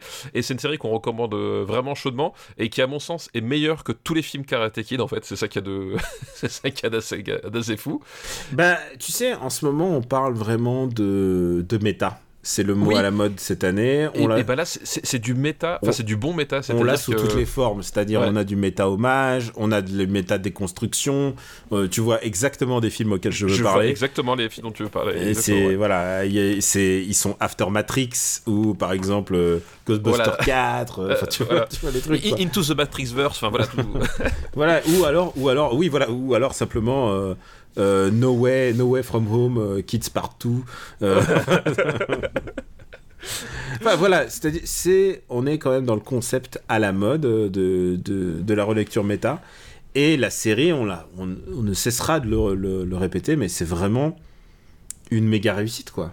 Ouais, c'est une, vraie, vraie réussite, euh, euh, bah, surtout en termes d'écriture en fait. C'est-à-dire qu'il trouve vraiment le, ton qu'il faut entre le, entre le côté bah, nostalgique forcément euh, et le côté actuel et, le, et tout simplement l'écriture des personnages. C'est-à-dire que contrairement à beaucoup de produits méta, c'est qu'ils n'oublient pas que finalement les personnages qu'ils racontent, c'est pas uniquement des mecs dans des musées, mais qu'ils ont besoin d'avoir leur propre arc et leur propre histoire contemporaine qui leur appartiennent dans, le, dans la série. Quoi. Et en introduisant toute une série de nouveaux personnages qui sont intéressants et qui ont leur personnalité propre. Et ça, c'est un truc que beaucoup de séries ne font pas parce qu'ils préfèrent euh, bah, raconter des histoires des anciens personnages euh, Voilà. ad nauseam. Et c'est pas que ça en fait, Cobra Et c'est Kai. ouais, aussi les petits jeunes. C'est aussi les petits jeunes, et, et, il y a des, et, et là encore, il y a des personnages qui sont vraiment intér- intéressants et attachants. Quoi. Et je trouve que pour une réalisation, bah, parce que le karaté c'est pas c'est pas forcément le sport le plus le plus spectaculaire en vrai, hein. c'est-à-dire quand tu regardes un tournoi de karaté, ça sera, ça ressemble pas à ça en fait. Mais euh, ils essayent de faire quand même assez gaffe pour que ça ressemble à quelque chose visuellement. Il y a des, euh, ils se cassent le cul pour qu'il y ait des plans séquences de baston dans une école. Enfin vraiment, Ouais, ouais. Et je trouve que c'est par rapport à tout ce que ça aurait pu être, c'est-à-dire pourri à chier, c'est pas mal. Non, non, c'est vrai, vraiment bien. Et il y a- un vrai plaisir à regarder, le- à regarder ça. J'ai commencé, j'ai regardé le premier épisode de la saison 4. Moi, moi j'ai pas encore eu le temps, donc. euh, Et je- déjà, tu sais quoi, je en fait, quelqu'un m'a rappelé que c'était, ça y est, c'était dispo. Et je me suis dit, j'étais dans le métro et je me suis dit, ah, il faut que je me regarde la dernière séquence de, le- de la saison 3, celle où, on- où retentit euh, le meilleur batteur euh, de tous les temps. Tu sais de qui je parle Bah, Dave Grohl, évidemment. Non, non, pas loin, pas loin, Phil Collins. Tu sais que Genesis fait un concert euh, bientôt là? Alors, il y a que toi, pour être au courant, toi et Martin Gamera, et j'ai envie de dire, ça, ça relativise quand même énormément tes choix de musicaux. C'est dégueulasse. Eh, tu sais quoi? C'est marrant parce que plein de gens me disent Eh, c'est quand qu'on fait les films de Michel Sardou? Je veux vous dire un truc, je crois que j'ai vu aucun film de Michel Sardou. Et là, je fais Ah, attends, non, j'en ai vu un. J'ai vu Promotion Canapé, mais quel, canapé. quel dommage, il est dans les années 90. Eh oui, eh oui. C'est dommage. Euh, C'est pas le film le plus. Alors, autre mot à la mode, c'est pas le film le plus woke de tous les temps. Ah non, ah non. Bah d'ailleurs, j'en ai parlé avec Martin dans, dans Stockholm Sardou en fait. Ah bah écoute, j'écouterai Voilà. l'épisode quand avant de le faire pour savoir Voilà. sur quel pied danser. peu- C'est ça, le truc un peu un peu nat- Donc là, Karate Kid 2, donc c'est toujours euh, John Avildsen, donc euh, John Avildsen, le réalisateur du premier, mais surtout quand même le réalisateur de Rocky. Euh, Qui est quand même putain, qui est mort il y a pas si longtemps d'ailleurs. Euh, oui, qui est mort il n'y a pas si longtemps. Et euh, bon, Rocky, on en reparlera quand on fera, Rocky. Mais globalement, effectivement, Karate Kid, c'était Rocky euh, avec du karaté et un, adolescent. Et il revient là avec cette suite. Et donc là, le, le principe de cette suite, c'est que, ben, comme je disais, avec Crocodile Dundee 2, c'est que on va prendre le concept de base et on va le déplacer en fait. Euh, bah là on fait exactement pareil, c'est-à-dire qu'on prend le concept de base et on va le déplacer où ça à Okinawa. Enfin en fait on va le déplacer à Hawaï, mais sauf que c'est censé être Okinawa parce qu'ils n'ont pas tourné réellement à, à Okinawa. Et ça, euh, ça se voit parfois. ça se voit. Enfin moi moi je le vois parce que du coup Parce qu'on connaît je- un peu le Japon et Ouais, tout ça. on- bah, surtout, moi, je, je- je- je suis allé à Okinawa. euh, enfin, déjà les films de Kitado d'une part, mais surtout, je suis allé à Okinawa, donc je vois ce que c'est. Et je, surtout, je suis tombé amoureux d'Okinawa, donc c'est un, j'ai un espèce de connexion mentale un peu assez forte avec l'endroit. Et c'est vrai que tu vois globalement, c'est pas, voilà, il y, a- des palmiers, d'accord, mais c'est pas, c'est pas la même physionomie, quoi. Mais bon, à la rigueur, bon, c'est pas, c'est pas le premier, pas le seul à le faire. Euh, et là, en fait, le film va tourner essentiellement à propos autour finalement de, de Monsieur Miyagi parce qu'il va retourner sur ses terres et renouer un peu avec, euh, avec son passé, les gens de son passé, euh, tout ça. Donc il y a à la fois Daniel Larusso qui va euh, être dans un certain exotisme parce qu'il va voir, bah, il va découvrir des, le, le, le, le- Japon et puis du coup il- forcément il va tomber amoureuse, amoureux d'une japonaise Alors j'ai envie a- de dire, qui ne l'a pas été? honnêtement, je pense que tu parles euh, de Tamlin Tomita. Et je pense qu'à ce moment-là, à ce moment-là de ce film-là, à cette date-là, je pense que c'est difficile de pas tomber amoureux d'elle. Voilà, je, je pense qu'effectivement à l'époque on était tous amoureux de Kumiko. Déjà, déjà, on était tous amoureux du Japon, parce qu'il faut Oui. voir quand ce film sort. Quand ce film sort, il sort en 86. Quatre- 86, donc l'année de Tchernobyl. Euh, 86, euh, le Japon est encore une espèce de terre d'exotisme. Euh, tous les films avec les ninjas, ils font juste commencer. Hein, 86, Ouais, euh, il y bah, en en a fait, pas encore des masses. Hein. En fait, oui, la, en- la- la- enfin, fin des années 80, début des années 90, c'est avant.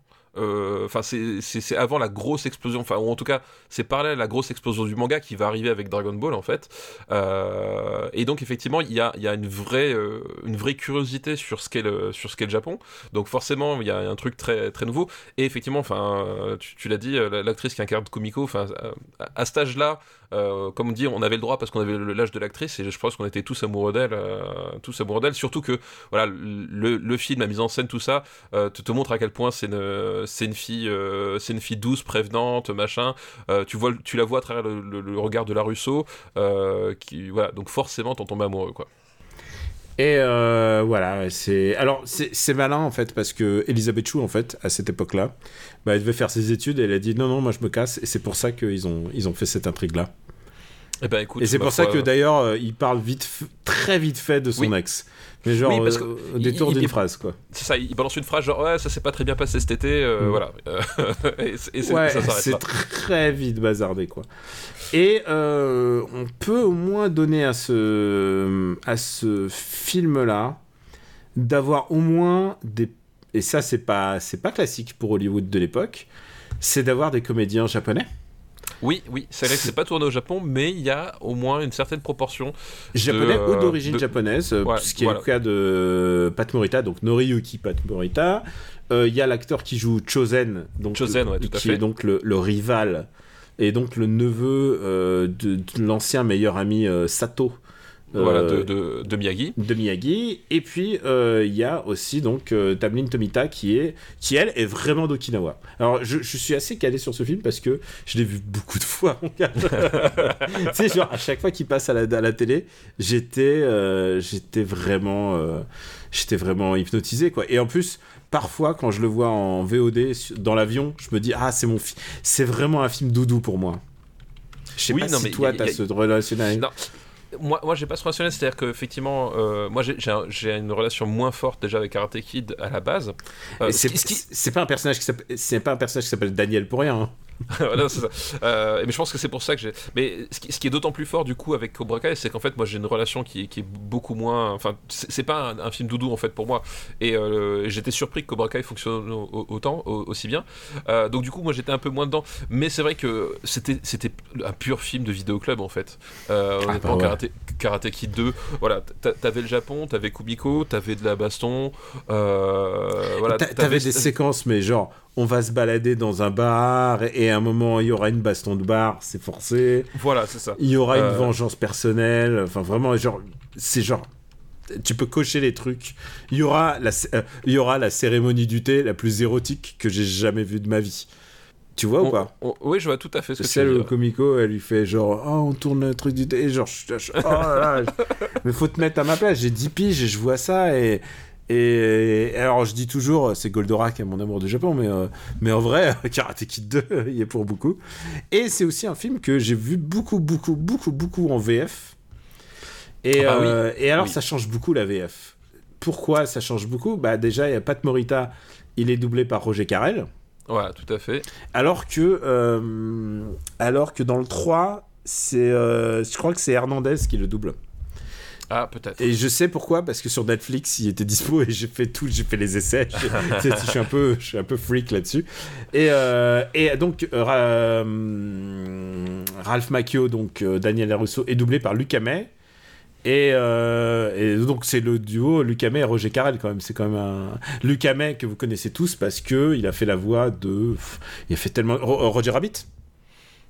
Euh, oui, tout à fait. Il Roger. a, il a fait Roger Rabbit, c'était celui qui faisait Michael J. Fox, il faisait Brandon dans Beverly Hills et il faisait Ranma un demi.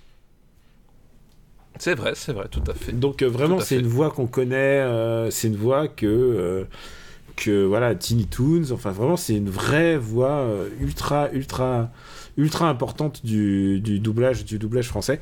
Et je tiens à dire quand même qu'il y a des passages qui sont un peu doublés de manière un peu cavalière de cette époque-là. Alors, pas cavalière, mais disons que euh, les doubleurs français ont mis un, comment dire, un certain point d'honneur à ce que nous reconnaissions les personnages japonais au, au ton de leur voix. Voilà. Voilà, c'est-à-dire que déjà on était habitué dans le premier, et attention, ce que je vais y faire là maintenant n'est pas une imitation, c'est ce qu'il y a.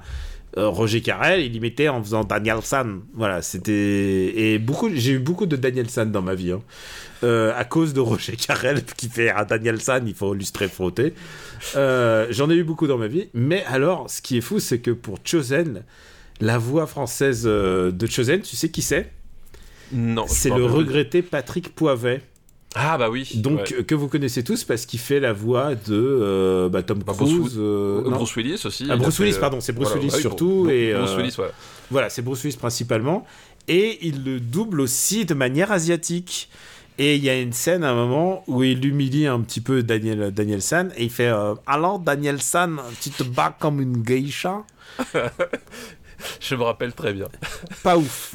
Pas ouf, Non. ça a mal vieilli. Pas ouf. Non, bah, alors, d'une ma- d'une manière générale, le film a mal vieilli parce qu'en fait, euh, les Karate Kid d'une manière générale, et euh, quand tu les revois, tu te rends le tu- 3, le 3. Et tu sais que hein, Le, le ouais. Karate Alors- Kid 3 n'est dans aucune liste. J'ai regardé avant. Ah, non, ça, ça, c'est un scandale. Mais garde ta munition pour Karate Kid 3.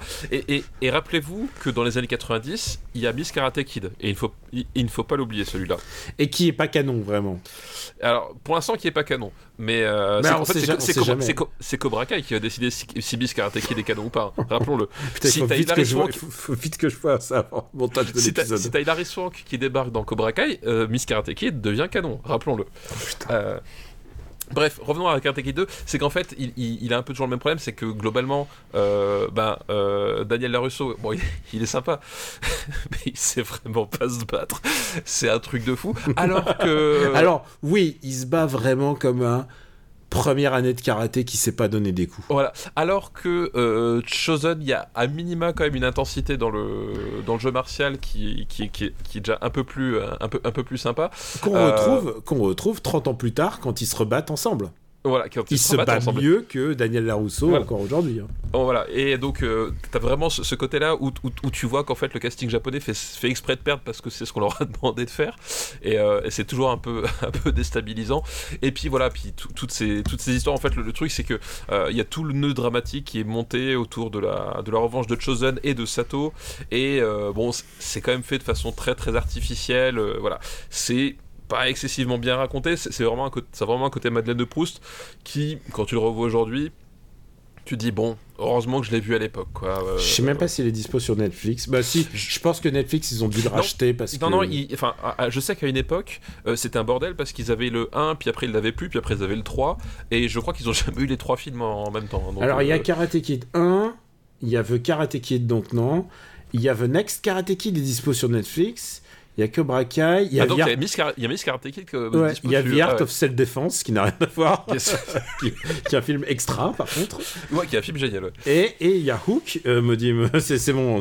Quel, quel est le rapport Je sais pas, ils, ils se disent peut-être s'il a cherché Karate Kid, peut-être qu'il cherche.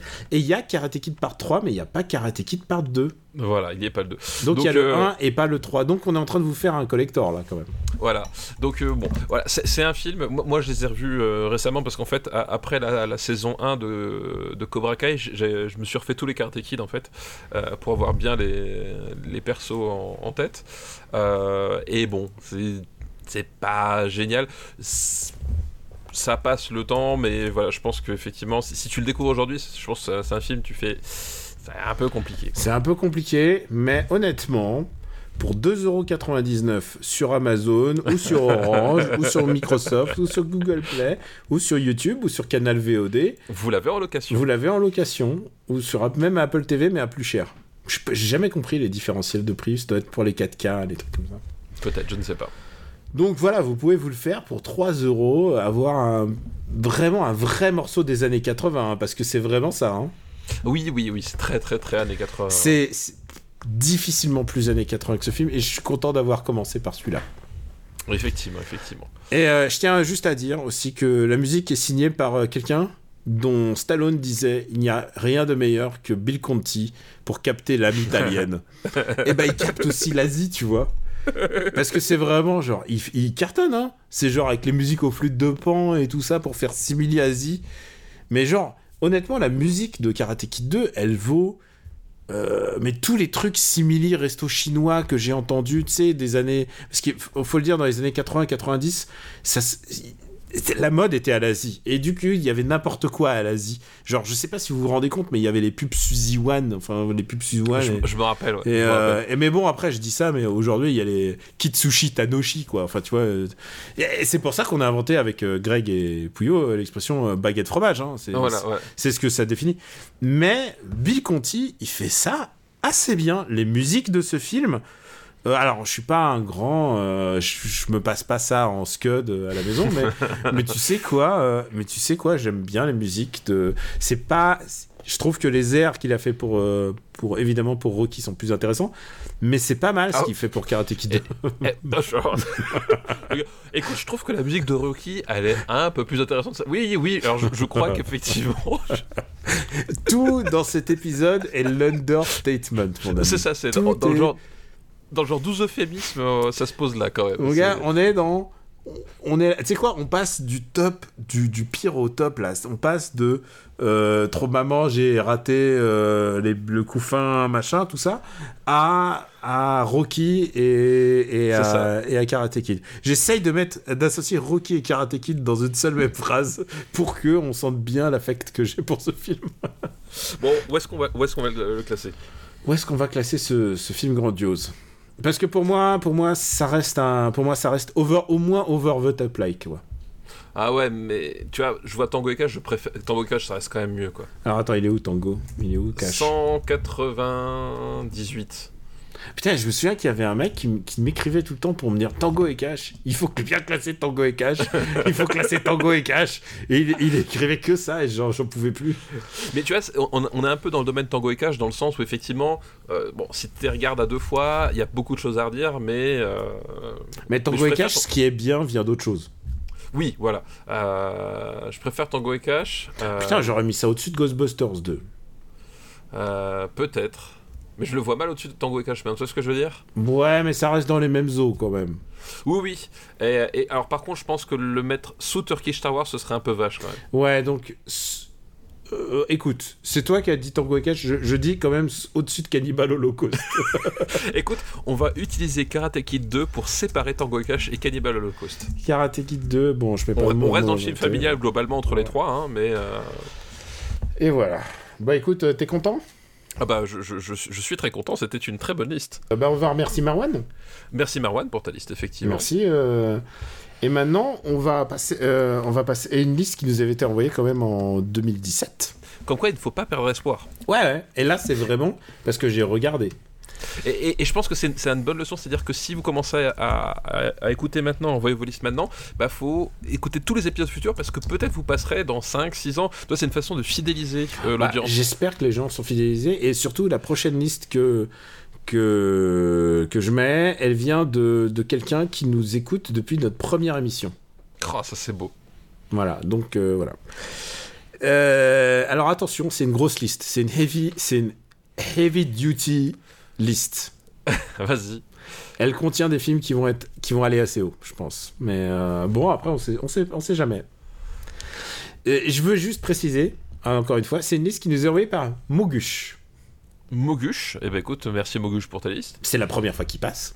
C'est- En tout cas, le pseudo ne me dit rien. Et c'est pour ça que. Non, mais je crois qu'il nous a envoyé que celle-là. Attends, tu sais quoi Je vais faire une recherche à Mogush. C'est- Tu sais quoi Il nous envoie une liste, elle passe, tu vois. Eh ben, est-ce que ça, c'est ah pas le non, il nous a envoyé plusieurs listes. Ah. Je regarde, attends, Astérix aux Jeux Olympiques, non, désolé, on l'avait fait, je regarde. Il nous avait envoyé une liste avec la ligne rouge. c'est pas loin, pas loin. Nous, on, a- on s'est focalisé sur d'autres couleurs. Eh, mais attends, la ligne rouge. euh, non, On y était presque. Ouais. Attends, je suis en train de regarder. Et sa première liste. euh, Ah, tiens, intéressant. Ouais, mais c'est les années 80. Ok, écoute. Nous, on reste sur les années 80. Donc, merci Mouguche pour ta liste. Merci Mogush pour ta liste, Et effectivement. j'espère que tu nous écoutes encore parce que Mouguche, euh, ta liste date du 8 juillet 2016. La vache, on remonte encore plus loin dans Là, le je temps. pense que c'est vraiment le début de l'émission quand même là. Euh, on n'avait pas lancé en 2015 Euh, Les mecs ne savent pas quand est-ce qu'ils ont lancé leur émission, c'est quand même formidable. Attends, attends, ça mérite, ça mérite vérification. Google. Super Silly Battle épisode Super. c'est- zéro. Et comment, comment tu ferais pour savoir? Ah, tu vas à la 17e page. Parce qu'il y a 17 C'est ça. pages de podcast. 17 sur le site, voilà. 17 pages pour être sûr de la date. C'est le 15 mai 2016 qu'on a commencé. Ah, 2016, tu vois. Ouais, non, moi c'était 2016. Mais j'ai des moyens mémotechniques euh, précis Oui, pour me oui, souvenir de 2016. Je, je vois, ce- je vois ce que tu veux dire. Euh, Souviens-toi, euh, Game Cult. Je sais Tout pas. à fait, c'est ça. ça n'a rien à voir. Alors, écoute, c'est une liste de heavy hitters qui n'est pas un titre. C'est un titre qui s'appelle. Le titre de sa liste, c'est euh, les trois films qui manquent à votre liste. Donc, oui, Il d'accord. n'y a pas de thématique, mais par contre, il y a un film qui nous a donné, et c'est le seul à nous avoir donné ce film, et ça, Ah fait, là et ça fait dix fois que j'ai j'ai fait le moteur de recherche pour savoir. Personne nous l'a donné. Et c'est un film que j'adore. Enfin, je veux pas, je fais rien dire. Euh, euh, ne gâche pas la surprise. Le premier, trois films, trois films que. Alors, le premier film, c'est L'arme fatale. Ah, bon, alors on l'a fait. On l'a fait. On l'a f- on l'a fait, il est plutôt bien classé et c'est quand même un putain de film. Euh, L'arme fatale, il est Il est, dans les il est 30 23e. Ce que je veux dire, il est dans les 30 premiers dans mon souvenir. Alors, je vérifie qu'il a fait. euh, Attends, qu'on n'ait pas le. Attends, je vérifie. Ah non, et alors le deuxième, le deuxième film de sa liste, ça on l'a pas fait, et c'est un gros film aussi. C'est un film qui s'appelle Mad Max 2. Ah, bah oui, Mad Max 2. Euh, eh ben écoute, la, la suite de Mad Max. hein, Alors oui, la suite de Mad Max, mais euh, sort of quoi. C'est-à-dire, euh, Ah. tu peux presque le voir sans avoir vu le 1 quoi. Oui, oui, alors c'est- c'est effectivement, euh, on- on- quand on dit la suite de Mad Max, c'est plus ou moins vrai, c'est-à-dire qu'effectivement, le lien entre Mad Max 1 et Mad Max 2, le défi, puisque c'est son, son titre français, euh, est assez ténu, c'est-à-dire que globalement, euh, le... Mad Max, Le- le- euh, je, veux juste préciser un truc, on avait classé Mad Max Deux dans fois. les, a- non, dans les années 80 Et dans les années 70. et dans les années 70. Ouais, c'est une de nos rares erreurs, mais on l'a laissé telle quelle. Écoute, c'est pas grave, voilà. Et- et- eff- effectivement, on l'avait laissé parce que euh, l'astuce, c'est que Mad Max est sorti en 79 euh, en Australie, donc son Mm. pays d'origine. Mais chez nous, il a mis un peu plus de temps à sortir. D'ailleurs, il est même sorti euh, après le 2 euh, parce qu'il a été, il a été frappé d'une interdiction de, de- au moment de sa sortie. Bref, Euh, donc d'où le fait qu'il était classé en double, en, en double à l'époque. Ouais, on, on protège nos arrières. Monsieur, l'huissier- monsieur l'huissier. Vous ne me ferez pas un procès, monsieur. C'est honteux. Moi, j'espère que tu connais Mad Max. Tu l'as vu? Oui, et donc du coup, effe- Oh, comment le effectivement, oui, le, oui, le- t'inquiète pas, le, le premier film, euh, le premier film Mad Max, donc qui, euh, qui, qui en fait n'est pas vraiment un film post-apocalyptique dans le sens où le, euh, ça se déroule plutôt au moment où la civilisation serait peut-être en train de s'écrouler. C'est-à-dire qu'il y a des éléments de SF, mais pas trop. C'est plutôt un, drame de vengeance en fait. Le premier de Mad Max. Et, euh, et en fait, le, voilà, le côté post-apocalyptique, en fait, il arrive vraiment à partir du 2, c'est-à-dire que cette histoire de guerre pour le, pour le pétrole et de désert perpétuel, bah voilà, il arrive vraiment sur le 2 et c'est posé en préambule. Et finalement, ça n'a pas vu Mad Max 1, tu, bon, ça, ça change pas grand-chose. T'as un bref rappel du fait qu'il a perdu sa famille euh, euh, de façon atroce. Finalement, t'as pas besoin de beaucoup plus et tu peux entamer le film directement. Et donc là, effectivement, on, on est quand même à- Je pense qu'il y a quand même deux choses qui ont contribué au, succès du, euh, du cuir dans les années 80. Il y a Freddie Mercury et Mad Max 2 en fait. Euh, globalement, c'est quand même deux éléments fondateurs du, cuir des années 80. Et là, euh, on a Mad Max donc, qui erre dans le, désert dans le désert du réel pour reprendre Morpheus. Et qui tombe sur une colonie en fait de, survivants qui sont eux-mêmes euh, assaillis par un, un grand méchant. Euh, alors comment il s'appelle déjà? C'est euh, Attends, il y a un nom de taré là. oui, là non, euh, c'est c'est pas schizo, mais c'est euh, c'est un, un- un truc dans, dans, dans ce- dans genre, je, je- je me rappelle plus comme ça. Bref, ils sont voilà, ils sont ils sont en fait The, Among, assaillis. The Among Us?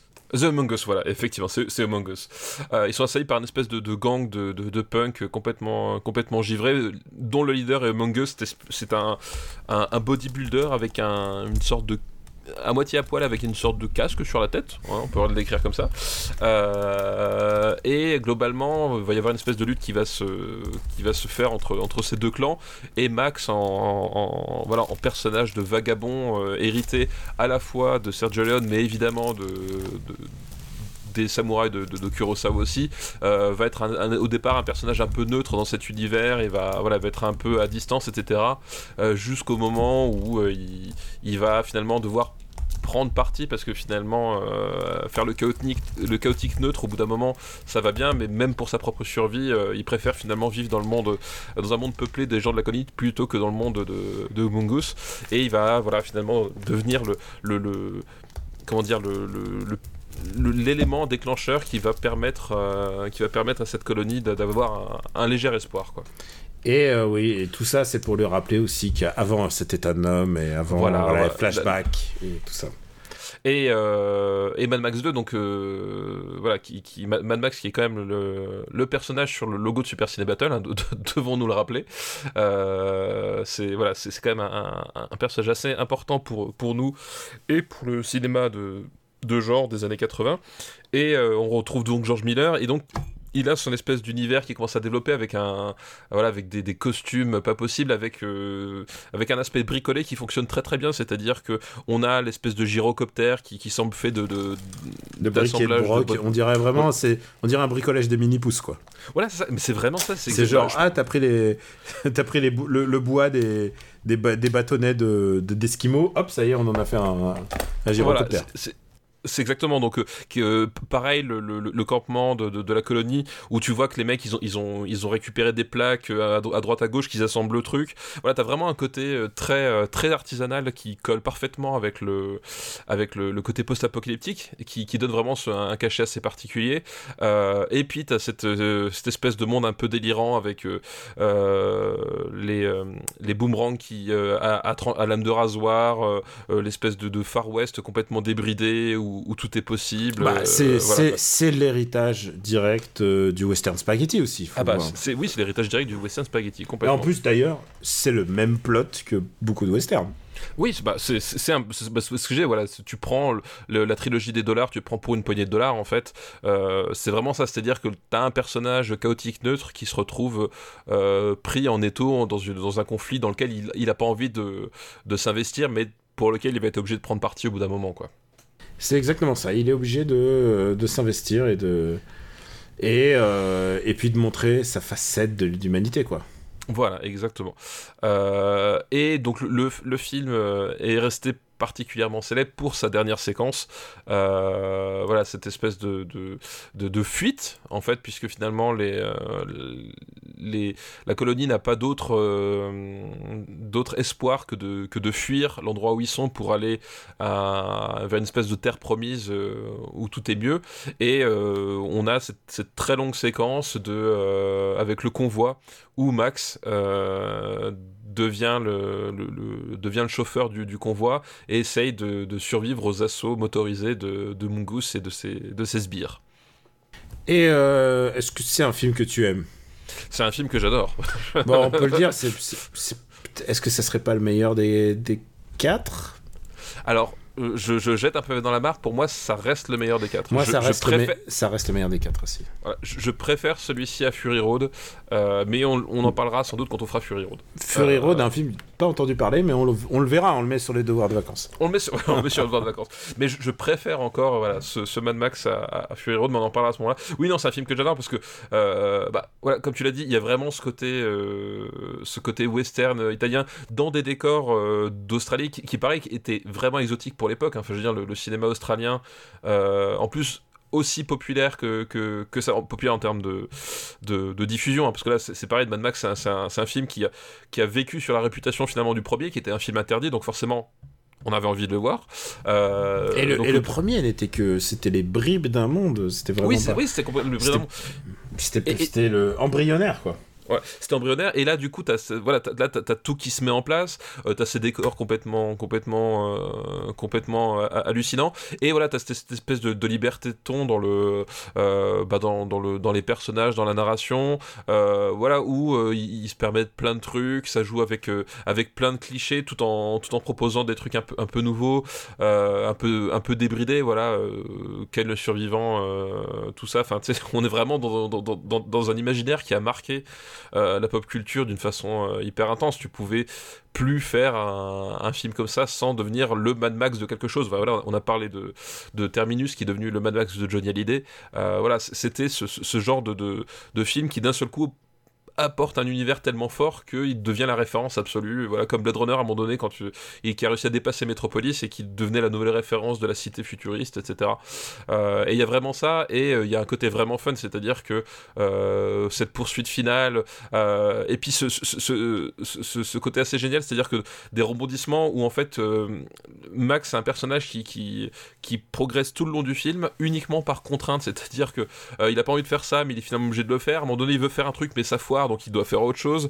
Et en fait, il est tout le temps dans, l'espèce de contrainte ou de l'improvisation, euh, et ce qui rend le, personnage euh, en fait euh, assez drôle sans être dans le gag. En fait, il y a vraiment un côté un côté voilà aimant à aimant en merde permanente qui, le, qui le rend vraiment très attachant alors qu'il dit finalement pas grand chose quoi.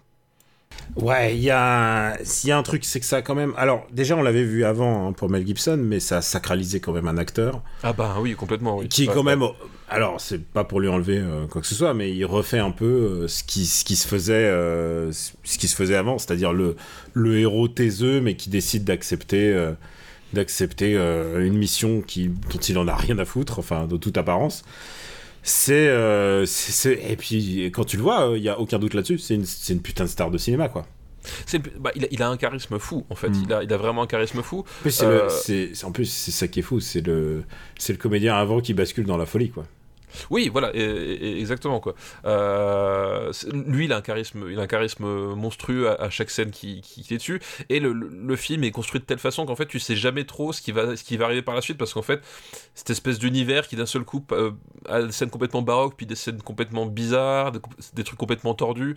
Euh, voilà, il y a, y a, vraiment un côté très libre et, finalement et imprévisible qui, qui, donne vraiment son, son, son charme en fait. Et c'est ça qui a, a d'intéressant c'est justement c'est là où il se démarque finalement le plus du western spaghetti c'est qu'il reprend tous les éléments mais avec cette espèce d'excuse du monde euh, à l'agonie il, arrive à trouver un, espace de liberté pour faire un truc euh, encore plus euh, plus fou et, peut-être même encore plus nihiliste en fait. C'est à dire que vraiment le, le, le, je crois que la, scène finale elle dure pas loin de 20 minutes où cette espèce de, fuite en avant euh, qui est, d'autant plus, euh, d'autant plus puissante à mon sens que euh, Max ne va pas aller sur la Terre promise en fait. Et c'est ça qui est génial, c'est que ah bah oui, c'est trop beau voilà, c'est qu'à un moment donné, il, devient, euh, il devient le, le comment s'appelle le, le, mec qui rend ça possible. Mais en fait, lui, il, elle, lui est, interdite et en fait, tu ne sais pas si la colonie va, y arriver. En fait, il y a un truc qui, qui moi, m'a toujours marqué dans ce film-là euh, et qui, à mon sens, donne vraiment son côté nihiliste, c'est que euh, il a sauvé la colonie de Mungus et euh, il le met sur la route, mais en fait, au final, tu sais pas s'ils vont y arriver et tu ne sais pas si la colonie existe en fait. Et, et, j'adore cette façon de conclure le film où finalement lui dit bon bah moi j'ai fait mon job, je m'en vais. Et puis quand tu réfléchis deux minutes, tu fais mais s'il faut en fait, euh, ils vont tous crever de soif parce que euh, ça repose uniquement sur une espèce de croyance sans aucune preuve quoi. Et mm. j'aime bien ce, cette espèce de, de, de, petit truc d'amertume dans le dans la end qui qui est là l'air de rien quoi, mais quand tu te rends compte, je trouve ça assez puissant quoi. Ah moi j'adore la fin de ce film quoi. Et puis de toute manière c'est une fin qui appelait au, au doigt. D'ailleurs, c'est tout ce que réussit ce film, c'est tout ce que ne réussit pas Mad Max 3. Oui, oui, complètement, ouais. ouais bah oui, parce que Mad Max 3, bah, il, il va. Il bah, va... En l'occurrence, à la fin, ils y arrivent. Hein. Voilà, c'est ça. Le, le, truc de Mad Max 3, c'est qu'il y a un côté où, où, beaucoup plus de choses sont expliquées, où, où les trucs, c'est beaucoup plus concret. Euh, T'as as une espèce d'univers fini. En fait, là, le truc, c'est que Mad Max, finalement, il traverse cette histoire. C'est-à-dire qu'il tombe sur ces mecs par hasard, il, il quitte le truc, t'as pas la conclusion de, finale de, de leur histoire. Que faisait un peu Mad Max 4, hein, d'ailleurs, dans ce genre-là. C'est-à-dire oui, qu'il est, euh, il est un peu le, le spectateur externe, quoi. Voilà, un peu de spectateur externe. Et en fait, quelque part, c'est ça la puissance justement des, personnages de vagabonds inspirés de Kurosawa ou, euh, du western. Voilà, c'est Lucky Luke en fait. Tu regardes une bonne aventure de Lucky Luke, il arrive, il est dans une situation, il résout le truc, sauf que Lucky Luke est quand même beaucoup moins euh, pessimiste que, et radical que, euh, que Max. Euh, mais une fois qu'il a fait son truc, bah, il repart dans le soleil couchant en fait toutes les histoires de Lucky Luke se terminent, euh, se terminent de cette façon-là. D'ailleurs, si, ça... si ça se terminait pas comme ça, bah, ce serait pas vraiment Lucky Luke. Quoi. Ce serait exactement, ce serait pas vraiment Lucky Luke. Et c'est ça qui donne la force au personnage, c'est que t'as as à la fois le côté, euh, as à la fois le côté hyper noble du personnage, parce qu'en fait, malgré tout ce qu'il dit, malgré tout ce qu'il qu laisse croire, tu, il, aide ces gens parce qu'il il, a un bon fond malgré tout, et en même temps, tu sens qu'il est, trop brisé pour, euh, pour accéder définitivement au bonheur, et il va continuer, et il va errer s'il faut pendant, des, années et des années dans le désert. Et, c'est un espèce de, de lyrisme euh, hérité du western que je, moi je trouve toujours, euh, aussi puissant, et, que j'aime beaucoup, c'est-à-dire que voilà, a, on, a quand même un, cette espèce de mais qui est pas, vraiment un, on n'est pas sur un truc complètement niais, et en même temps, le truc de génie là-dedans, et, qui, et que tu retrouves chez Lucky, le, le génie de Lucky Luke, c'est qu'en fait, ça peut te justifier n'importe quelle suite derrière. C'est-à-dire que, euh, littéralement, tu n'as pas besoin de, de, redévelopper un truc hyper compliqué entre les personnages machin, c'est que, en fait, si, tu le prends comme une espèce de parenthèse dans la vie des gens qui s'en va, etc., bah en fait, ça lui, ça lui confère un statut mythique en fait. C'est presque une espèce de légende qui traverse le, le, le wasteland euh, et qui peut intervenir euh, au, au, au, gré du hasard comme ça et repartir. Et, et en fait, c'est infini et ça donne vraiment un caractère euh, mythique, presque mythologique au personnage de Max quoi. Bah écoute, je te propose de le classer peut-être. Eh ben oui, classons-le. Bon, je t'avais dit que ça allait aller plus tôt. Hein. Oui, oui, bah oui, oui là, là, Mad Max 2, c'est. Bah par exemple, par rapport à un Kurosawa, je vois Kagemusha. Est-ce que tu Alors, je préfère Mad Max 2. Voilà, donc, donc, donc, ça va déjà au-dessus de. Euh, je préfère Mad Max 2 Haïti. Je préfère Mad Max 2 Haïti aussi. Alors maintenant. Après, après de toute façon, c'est compliqué. Il y aura toujours un film que je préférais, tu vois, genre voilà. Mais maintenant, je... euh, acteur équivalent par rapport à l'arme fatale. Je préfère quand même l'arme fatale. Euh, ah ouais, moi c'est, je préfère bah, la... je préfère Mad Max 2, je dirais. Ok, je, je peux l'entendre. L'arme fatale, il y a quand même le, le duo parfait avec euh, Danny Glover et, euh, et, ce sens de la rythmique dans le dans les dialogues, dans le dans qui est quand même assez, assez, assez fou quoi. Mais je peux entendre, je peux entendre. Tu veux dire que Mad Max 2 va s'arrêter aux portes des des vins? Bah écoute. Qu'est-ce que tu me proposes euh... Qu'est-ce que tu. Alors, ou alors, bah, on peut le mettre au-dessus de l'arme fatale, mais il reste sous Conan, Conan le barbare. Ok, d'accord. Je sais pourquoi tu préfères quand même. C'est les musiques. Bah. Euh, tu mets Basile Polidoris, moi je fais oui. voilà. T'avais pas dit que tu voulais que Vas-y Poderis ce soit à l'église Ma euh, musique d'enterrement, si, si. Bah, euh, À l'église si, quand si. tu te maries Ah bah non, t'es déjà marié. Je- Non, alors, quand je me suis marié, j'avais dit que je voulais du Ennio Morricone et je l'ai eu. Ah Euh, je l'ai eu, j'ai- fait résonner du Ennio Morricone euh, euh, à l'église parce que je me suis marié à l'église parce que la, la- la- la belle famille était, était catholique. Et à mon enterrement, je veux du Basile Polidori. Alors, tu sais ce, quoi? sera, ce, sera, ce sera littéralement le seul truc dans, dans mon testament. Bah écoute, tu peux me, me mettre en tant qu'officiant de ton, de ton testament. Ah, Je- ouais, je c'est- m'en assurerai. Je m'en assurerai et je pense que je choisirai les meilleurs moments. Je, bah, je- ça, je te fais pleinement confiance. tu sais quoi? C'est d'un glauque, mais je suis en train d'imaginer. Les gens se souviendront. Ici, si j'ai Stéphane Boulet.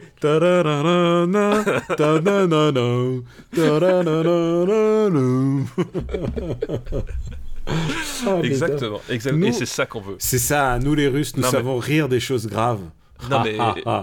Franchement, ex- exactement. Bah, C'était comme disait Monty Python. Voilà, on a été les premiers à dire fuck à la télévision britannique, on va être les premiers à dire fuck à un enterrement. Ouais. Alors écoute, quel est d'après toi le dernier film que je voulais évoquer? Alors tu peux t'imaginer que c'est pas Mad Max 2, le seul qu'on est enfin Mad Max 2, je pense qu'il y en a eu plus de 20, 20, 30, peu- 40 peut-être. Mais quel est le film que je, dont, je, dont je voulais parler? Je me suis dit putain, ça fait longtemps, je l'évoque et c'est un film que j'aime bien, que Alors le problème c'est que je ne t'écoute pas quand tu parles Daniel, donc C'est c'est très vrai, compliqué. c'est très Alors- compliqué pour moi. Attends, tu sais quoi, je vais vérifier du même réalisateur, qu'est-ce qu'il a réalisé la même année? Ah, réalisateur qui. ah, oh, c'est Woody Allen? Non. Hop, un mec qui réalise plusieurs films par an, ça aurait pu être lui. Non, non, Euh, pas la même année, pardon, la même décennie, pardon, excuse-moi, c'est, je, je me suis mal exprimé. Alors, voyons voir, je te dis pas le nom, je regarde, je regarde. Putain, faut retrouver, parce qu'il a, il a beaucoup réalisé, hein, ce mec-là. Filmographie. Il a réalisé près de 50 films. Ah, Claude Lelouch qui, qui sort euh, son 50e film euh, Ouais. cette année. Eh, t'as vu le 49e Pardon. ou pas? Hein? Est-ce que tu veux voir le 49e Ah, tu sais ce que c'est le 49e Euh, C'est lequel déjà? C'est. euh, Attends. C'est- Parce que ça me dit quelque chose, je crois qu'on en avait déjà parlé. Mais oui, j'arrête pas d'en parler, c'est comme si c'était le... C'est quoi déjà le titre? Attends, merde, j'arrive pas à trouver. Euh, merde. Parce le- que, Ouais. parce que le nouveau, le nouveau c'est c'est quoi le titre à la con? C'est c'est plus- c'est plus. Non, c'est plus beau que la vie, non C'est quoi? C'est un truc? Euh, l'amour, c'est plus beau y a que la vie. dedans. L'amour, c'est plus C'est beau que la vie. Ah oui, c'est ça, l'amour, c'est plus le beau que la vie, ouais. dernier, et le, Qui- qui est un der- titre débile. le dernier, c'est les vertus des impondérables. Ah oui, non, mais. Ah ouais. Et les vertus des impondérables, sais ce que c'est en fait l'idée? Non. C'est qu'il y a un, un attentat terroriste. Alors, il dit pas que c'est un attentat terroriste, Oui, mais il y a je- une bombe qui explose et, et évidemment il y a un mort et tout ça, il y a des morts. Mais finalement, il y a de belles choses qui arrivent après. Voilà. Alors, j'ai- vu la bande-annonce et lu le pitch et j'ai fait. euh, j'ai abandonné tout de suite. Et tu je- sais quoi C'est sorti en DVD, directement en DVD. Et tu sais quoi? À cause du Covid, hein, bien sûr. Et je pense que, tu sais, on dit euh, le Covid, c'est dur et tout maintenant, mais il y a. Pour Claude Lelouch, ça s'est bien goupillé. ça s'est bien, bien goupillé que les gens voient pas ce film-là, quand même. C'est ça, c'est qu'il soit passé entre les gouttes. C'est un Non, film entièrement réalisé à l'iPhone. Quelle performance Ouais, non, mais. Non, alors c'est pas un film de Lelouch. Euh, Qu'est-ce qu'il a réalisé cette même... Lelouch qui a fait. euh, attends, c'était dans les années 80. C'est les années 80, Itinéraire d'un enfant gâté Ou 90 Euh, C'est 80, je crois. C'est c'est- c'est 80. Attends, mais toi, on l'a classé. On l'a classé. Itinéraire, il est 127ème. Voilà. Qui, qui est quand même un, un très très grand film. le meilleur Lelouch des années 80, hein, je peux Et, m'engager. et, et- et je, ouais, je pense un des, des- dans le top 3 des, des Lelouch Mm. tout court. Quoi. Alors, notre, Comme quoi réalisa- je peux dire du bien de Claude Lelouch Ouais, Attendez, bien sûr. vous voyez notre réalisateur a réalisé 1, 2, 3, 4, 5, 6, 7, Spielberg 8, 9, 10, 11, 12, Ah non, pas Spielberg. 13 films dans les années 80. Oh la vache. Bon, après, je crois Euh. qu'il y a un documentaire, euh, je l'ai compté dedans, mais bon, euh, voilà, on va dire 12. euh. Alors tu me dis documentaire, je te dis Werner Herzog. Non. Euh... Non, là je vois Notre pas. personne a réalisé un film qui est très très mal classé dans notre top, puisqu'il s'agit d'une histoire d'avion. Ah, de, de- de Clint Eastwood? C'est Clint Eastwood. On va parler de, du film qui a réalisé la même année que Firefox. C'est Oh là, Honky attends, Tonk Man. Ah oui. Et alors, comme quoi, on chie sur Firefox parce que c'est pas génial. Mais Honky Tonk Man, je pense que c'est dans mon top 3 Clint Eastwood ever. Alors, faut dire que ça n'a rien à voir en termes de. Non. euh, en termes de tout, en fait. hein, euh, en termes en termes de Clint, en fait, en termes de- d'histoire, de. Mais en Euh, termes de de- Clint, mais c'est par contre pour moi un- le Clint Eastwood séminal de son style et de tout ce qui va marquer son le futur puisque euh, euh, c'est Clint qui se met en scène euh, dans en mettre personnage acariâtre, difficile à encaisser et Euh, euh, voilà. En fait, oui, eff- effectivement, tu as, tout à fait raison. C'est-à-dire qu'en en, en Clint Donkman, c'est un film qui est hyper important euh, d'un point de vue méta-Clint, hein, en dehors de toute, euh, de toute considération sur sa qualité que nous aborderons après. Mais c'est un film qui est hyper important parce qu'effectivement, c'est le pivot euh, entre le, le, le, Clint, comment dire, le, euh, le Clint Eastwood, le, personnage de cinéma, de, l'homme d'action, bah voilà, euh, on l'a dit, Firefox la même année, etc. Ce personnage-là qui, traîne sa, sa, dégaine héritée du western et du, du, justifié sauvage, et avec un vers quelque chose de beaucoup plus euh, beaucoup plus intime et beaucoup plus presque euh, surprenant finalement pour euh, pour l'époque. Parce que parce que on, sort justement. Alors il y a toujours ce rapport à l'ouest dans le sens où on va avoir un personnage qui, porte un chapeau qui sillonne qui sillonne l'Amérique et qui sillonne en plus les, des États qu'on voit pas forcément énormément. On va il va sillonner l'Oklahoma tous les États du Sud les, les- choses comme ça. Mais on n'est pas dans un western on a on- il a pas de flingue. Tu vois c'est genre c'est déjà le truc euh, euh, voilà. C'est c'est son film intello de l'époque. c'est son film Amateur des pentes et je pense que globalement c'est euh, c'est le, le- c'est finalement euh, ce qu'il voulait faire avec Bronco Billy qu'il n'a pas réussi à faire et qu'il va réussir à faire là. C'est-à-dire que Bronco Billy a un peu le même pas le même pitch mais on est dans cette idée d'a- de filmer un Bronco Billy, c'est- on, on filme un, un homme de spectacle qui imite l'Ouest sauvage. Tu vois, en termes de méta déjà, euh, de la part de Clint Eastwood, on est sur quelque chose de de, de- de pas mal. Euh, mais le problème, c'est qu'il se perd beaucoup dans le dans la narration, dans le ton, euh, et, euh, voilà, etc. Il sait pas quoi faire de ce film-là. Et là, en fait, avec Honky Tonk Man, on va reprendre ça, c'est-à-dire qu'il va filmer une légende de l'Ouest, mais pas celle que tu imagines. C'est-à-dire qu'il il filme pas une légende américaine euh, euh, de cowboy, mais il filme Il une filme, légende. la, il filme la mort de. Enfin, parce que c'est ça en fait. En il début, filme un sais- musicien, en fait. Tu déjà, sais il- qu'il- ouais, il fait un musicien malade qui a la tuberculose. Alors en général, c'est mal barre. Ah, ça, se- finit assez mal. Donc il filme une autre légende de, de- américaine, euh, pas du tout voilà, sur, le, sur, le même, euh, sur, le même, sur le même module, et surtout qu'il il- il va vraiment trouver cette espèce de ton, euh, oui tu, tu, tu disais un télo, mais c'est ça, c'est par rapport au, au cinéma auquel on lui habitué, euh, ce ton, moi je dirais intime en fait, le, le, le Clint Eastwood, euh, voilà comment il s'appelait son, son, son dernier là, euh, qui est sorti bah, euh, l'année dernière. euh, Ah, euh, Cry Macho euh, Cry Macho, voilà. Euh, Ah, bah c'est clairement, on a les prémices de Cry Macho là-dedans. Sauf que Voilà. c'est 10 000 fois mieux. hein. Sauf que c'est bien plus réussi, mais effectivement, tous les prémices de, de Cry Macho, tout ce qui va finalement euh, finir par plaire euh, aux, personnes qui reprochaient justement à Clint Eastwood son personnage de, ben, comment on va dire, de, de, euh, de brute à, à réac, etc. euh, ben, il, va l'amorcer avec ce film-là, il va le, concrétiser là, sur route de Madison, etc. Tout ça, c'est des héritiers de, de Honky Tonk Man, en fait. Et c'est basé sur un, entre guillemets, un, un joueur de country qui a vraiment existé, mais euh, basé c'est un roman en fait. Donc euh, du coup, c'est vraiment il y, a une- il y a une il y a une vraie démarche artistique. C'est pas du tout un C'est Euh, pas, un- c'est pas un vrai biopic, en fait. c'est pas un biopic, c'est pas un biopic du tout. Et comme tu l'as dit, euh, c'est surtout le méta Clint, c'est-à-dire qu'est-ce que Clint veut nous raconter de lui? Et c'est dans ce film-là, il va nous raconter exactement ce qu'il raconte dans tous ses films depuis 40 ans. C'est ça. C'est-à-dire sa propre mort, quoi. c'est euh, le- la mélancolie de son décès, quoi. La mélancolie de son décès. bonne et- ambiance pour le- la fin du podcast. Non, mais la, la mélancolie de son décès, et puis surtout euh, cette espèce d'angoisse existentielle sur Qu'est-ce que je vais Euh, laisser? ce- qu'est-ce que je vais laisser, parce que c'est ça en fait. Euh, la filmographie de, de Clint de, de- de- depuis 40 ans, c'est que c'est c'est un homme qui est conscient d'avoir une aura particulière euh, parce que ben, euh, star de, western, euh, l'inspecteur Harry, etc. Il est, conscient d'avoir participé à une, certaine écriture d'une légende au à minima hollywoodienne Et à partir de Donkey il va se poser cette question, mais euh, qu'est-ce qui va, qu'est-ce qui va rester de moi en fait? Et, euh, et tu sens que ça le travaille, c'est-à-dire que euh, sa propre mort, bah, là, on dit, il fait un personnage tuberculeux, tuberculeux, et je crois que c'est, voilà, c'est, pour lui une façon de dire, voilà, j'ai conscience qu'à partir de maintenant, donc nous sommes en, en, en 82, si je ne me trompe pas. oui, la même année que Firefox. Voilà, le très très bonne année, euh, 1982, euh, ra- ra- rappelons-le. Euh, 82, euh, Clint Eastwood, euh, il, est né au début des années 30, si je me souviens bien, Euh, donc il a 50 ans, tu vois.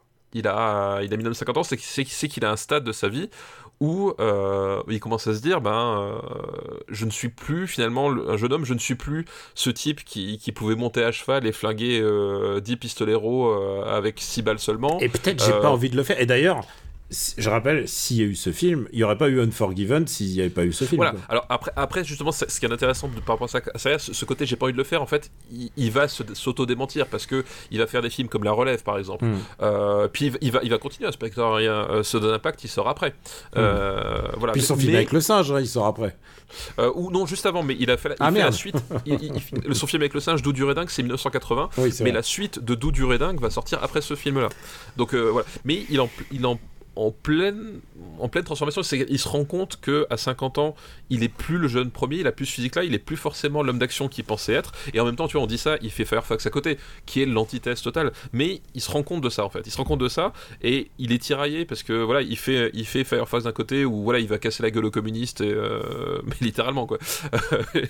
Euh, et à côté, il fait un truc où il se dit merde, est-ce qu'à un moment donné, je peux pas faire autre chose de, de, de- de ma carrière? Est-ce que je vais pas m'enfermer dans ma, dans ma propre légende en fait Et c'est ça que dit Honky Tonk Man en fait. Euh, sur ce type-là qui, qui sait qu'il va mourir. Parce qu'il atteint de la tuberculose, on le sait très très vite dans le film. Et Ah on- bah, il n'y a on- pas de doute hein, sur l'atout qu'il a au début. Tu, Voilà. ouais, tu Ouais, fais, ah, ok, d'accord. il y a quasiment aucun doute sur le fait qu'il va finir par mourir, mais, mais qui va en fait s'accrocher et faire cette espèce de dernière tournée euh, des radios, des choses comme ça, et qui, et Et qui il va va en fait. enregistrer un album en fait, avant de. Avant de... Voilà, il va enregistrer sait, un album. il sait que le temps est compté, il veut enregistrer un album. Et, euh, et ce qu'il y a de fou, en fait, c'est que euh, c'est l'histoire de, de ce type-là qui veut à tout prix mourir sur scène. Et aujourd'hui, on, a parlé de Cry Macho, euh, Clint Eastwood, donc il a plus de 90 ans, euh, qui est encore devant et derrière la caméra. Alors, on, peut dire ce qu'on veut de Cry Macho et dire qu'effectivement, le fait qu'il soit devant et derrière la caméra, c'est un problème en soi, admettons, mais. Euh, on, on est, on, on est quand même dans cette idée de, qui est dans Kid Man de euh, c'est un type qui va jamais vouloir lâcher son art, jamais vouloir lâcher la scène, et, qui en fait est tellement obsédé par sa propre légende euh, qu'il se dit, au lieu de se dire merde, je vais- ben là dans le coup dont on quitte Man, mais Clint Eastwood c'est pareil par rapport au cinéma, c'est que c'est pas un type qui va se dire j'ai peur de faire la- l'album de trop. Il, il- au contraire, lui, il a peur de, de, de ne pas faire le dernier album qu'il pourrait faire en fait. Et de la même façon que Clint Eastwood a peur de ne pas faire le dernier film qu'il serait capable de faire. Et, euh, et c'est c'est déjà un film hyper touchant au moment où il sort. Quand tu le regardes rétro- rétrospectivement euh, aujourd'hui en, en- en 2022, Ouais, tu peux à Euh. l'époque dire Ah là là, il en fait trop. Non, non. non, non, non, non, et pas du tout. Et ouais, c'est ça qui est fou, c'est que c'est un film, quand tu le regardes bah, 40 ans après, en 2022, c'est euh, c'est 40 ans après, après la sortie de Donkey Donk Man, euh, tu te rends compte en fait de la, de la, de la profondeur du truc et du fait que, euh, oui, en fait, la, la démarche cinématographique de, de Clint Eastwood en tant que metteur en scène, particulièrement, euh, et tout sauf cynique, c'est vraiment un truc qu'il tra- qu'il travaille. Et là, il se livre avec une, sincérité qui est quand même assez, euh, assez confondante euh, et qui, 40 ans plus tard, n'est que renforcée par sa, par sa démarche artistique. On, peut trouver ses derniers films mauvais, peu importe. C'est pas la question, c'est à un moment donné se dire oui, ce qu'il exprime dans Kid Man, euh, c'est pas un caprice de star, c'est vraiment un questionnement d'artiste qui est très profond et qui va, et qui va cimenter sa carrière, quoi. Et euh, tu parlais de Caprice de Star, je pense que c'est le bon moment pour en parler, on en a même pas parlé, mais c'est que il va être accompagné dans tout le film par son neveu, Oui, son à neveu fait. dans À la vie, mais par contre, euh, pardon, à la ville, ce neveu est joué par Kyle Eastwood, Cal Eastwood, qui voilà. va réaliser, qui, qui, va, qui va devenir euh, musicien ensuite. Tout à fait, tout à fait, qui, est- qui, est- qui va devenir musicien. Et mon père, euh, pour le coup, euh, ça me fait bizarre d'en parler, mais euh, mon père était fan de, de Kyle Eastwood en fait. En tant que musicien. Ouais, en tant que musicien, ouais. Je me rappelle. Mais Kyle a- Eastwood, alors je suis désolé, Team Kyle Eastwood plutôt que Scott Eastwood. hein. Oui, alors oh, complètement. Alors, non, je, complètement. Donc c'est un, un, musicien euh, plutôt de plutôt de jazz, hein, mm. euh, mais je me souviens qu'effectivement, euh, ça devait être en 2007-2018. Il, avait fait un, festival de jazz pas très loin de là où il habitait, et c'est un artiste qu'il qui, aimait beaucoup. ah, il l'a vu en live en plus. Et, et qu'il a vu qu'il a vu sur scène quoi. Ah, et, cool. et donc voilà, du coup ça, je, je, je ne pensais pas parler de de lui ce mm. soir, mais voilà, ça me je ça, me, ça, fait, ça, fait, quelque chose. Je peux te dire que la musique n'est pas signée de Calistoud euh, dans ce bah film, parce que Calistoud, il doit avoir 12 euh, ans. Il doit avoir quoi ouais, 10 ans, 8 ans, ouais. Tu sais qui a signé la musique de ce film? Parce que je me suis renseigné en me disant, mais qui, qui, a fait la musique de ce film? Puisque la musique est quand même prépondérante dans ce film-là. Oui, c'est quand même un artiste de country, quoi. Donc, euh, enfin, je veux dire, l'histoire. C'est un musicien qui n'est pas resté à fond, on le connaît pas vraiment, c'est Steve Dorff. Euh, qui, est un, qui est un compositeur justement de country. Moi, je le connais, je suis pas calé en country. Mais ce qui est intéressant, c'est que c'est le père de Steven Dorff. Oui, c'est ça. C'est ce que j'allais dire. Pour ça que tu vois si le nom te dit quelque chose. Et là, on parle souvent du, du potentiel des comédiens, acteurs, enfants. Et Cal Eastwood, il joue vraiment bien. Il est super. Il est jamais énervant. Quand il est énervant, c'est que le rôle le veut. Mais il est vraiment, c'est vraiment un très super euh, gamin comédien et euh, tu sens que Clint Eastwood maîtrise son, son sujet quoi. C'est-à-dire qu'il a dû il a dû vraiment travailler ça avec avec lui pour que ça soit à 100% mais tu vois tu vois la différence entre entre je sais pas euh, entre Karate Kid avec le produit par Will Smith et ça quoi et, en fait, et je pense qu'un un, un, un, truc de très, très bête, mais qui, qui, qui, a dû fonctionner pour eux en termes de, de technique de travail, euh, c'est qu'effectivement, il ne joue pas directement son fils, mais il joue son, son, neveu. C'est-à-dire qu'il euh, il, évite de reproduire la, la, la, la possible relation qu'il a avec son fils dans la vraie vie, dans le film, en fait. C'est-à-dire que le, le, rôle du neveu est forcément plus décalé euh, par rapport à, à, la, vraie vie. Effectivement, tu peux lui faire jouer des choses différentes euh, dans, dans, un sens ou dans l'autre. C'est-à-dire que autant dans le, euh, dans le rapport distant et parfois, et parfois un peu rêche qu'il y a, mais aussi parfois dans l'admiration réciproque en fait. C'est-à-dire que voilà, l'oncle, le, etc. Enfin, ça n'a pas la même place. je pense, et je pense que pour eux, en termes de, de méthode de travail, c'est un truc qui, qui, permet au film de, de, de bien tenir. C'est éviter de, de, reproduire la relation qu'ils ont au quotidien, qui aurait pas été du jeu en fait quelque part. Alors que là, finalement, ils sont tous les deux dans, dans une dynamique de rôle qui, qui, qui, les place un peu différemment l'un par rapport à l'autre. quoi. Et c'est un super film. Moi, j'adore ce film. C'est un film de. Évidemment, alors, comme on l'a vendu, les gens pourraient croire que c'est super mélancolique. Ça l'est. Mais c'est un film où on rigole beaucoup, hein. c'est beaucoup de moments de joie. En fait, c'est un, un, film bizarrement feel good par rapport à, à ce qu'on en a dit. En fait, c'est ça, c'est qu'en fait, le, ce que veut transmettre Clint bah, c'est évidemment la, peur de la mort et la nostalgie par rapport au, chemin parcouru, euh, mais aussi justement le, ce qu'il cherche vraiment, vraiment à faire là, en tout cas de façon consciente, parce que tout cet aspect sur la mort, etc., euh, c'est un truc qui le travaille, mais je suis pas sûr que euh, c'était aussi, on va dire, euh, aussi puissant que, lorsqu'il fait impitoyable, etc. Je pense que c'était moins conscient à cette, cette époque-là, c'est-à-dire que ça le travaillait et il l'aborde pour la première fois, mais peut-être c'était pas aussi conscient. Par contre, ce qui est vraiment conscient et ce, qu'il veut faire avec ce film-là et qui réussit, c'est transmettre le, le, la musique en fait. C'est-à-dire que il fait ce film-là parce que il veut parler de, de musique country, il veut parler de musique traditionnelle américaine, parce qu'il aime ça, parce qu'il chante sur certains morceaux. Euh, voilà, il, il, est vraiment. Il, il, a vraiment envie de parler d'Americana, quoi. Voilà, il a vraiment envie de parler de de, de, de, de, cette Amérique simple, en fait, quelque part, et de transmettre justement cette espèce de bonheur à travers ce que lui ressent à travers la musique. C'est-à-dire que c'est vraiment un, un, film de passionné de musique qui essaye de dire, ben voilà, moi, cette musique-là, elle est importante pour moi parce que elle produit ça chez moi en fait. Euh, et il y arrive très très bien en fait. Et c'est ça le vrai premier moteur du euh, premier moteur du film.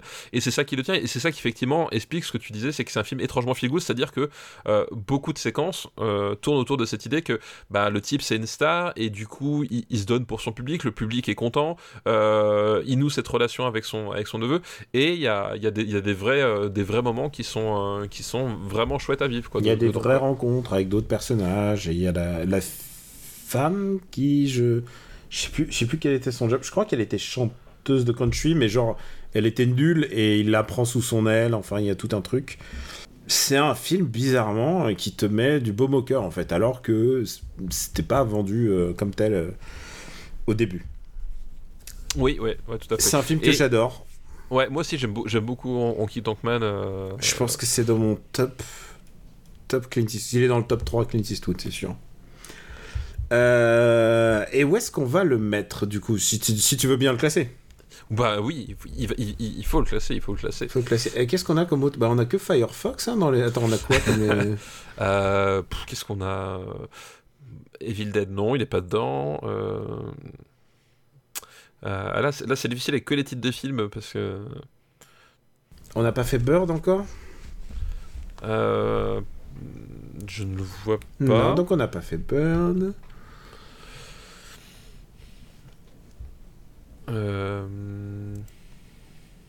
Ah, The Gauntlet, on l'a fait. Mais The Gauntlet, mais non, c'est- The 70. Ouais, C'est- pardon. c'est le 70. Oui, oui, c'est Alcatraz. On a fait Alcatraz, Escape from Alcatraz, je crois, on l'a fait. Non, non, bah écoute, j'en vois pas d'autres. Alors peut-être qu'on on en a raté, mais. euh, Non, on n'a pas fait euh, Pale Rider? Euh, je ne crois pas. Ok, ça serait intéressant. Idée, euh, idée, idée pour les listes, hein, je, je vous le donne. on, on lance des. ouais, tel, tel euh, Sting, nous Mhm. lançons des, des bouteilles à la mer. Sting.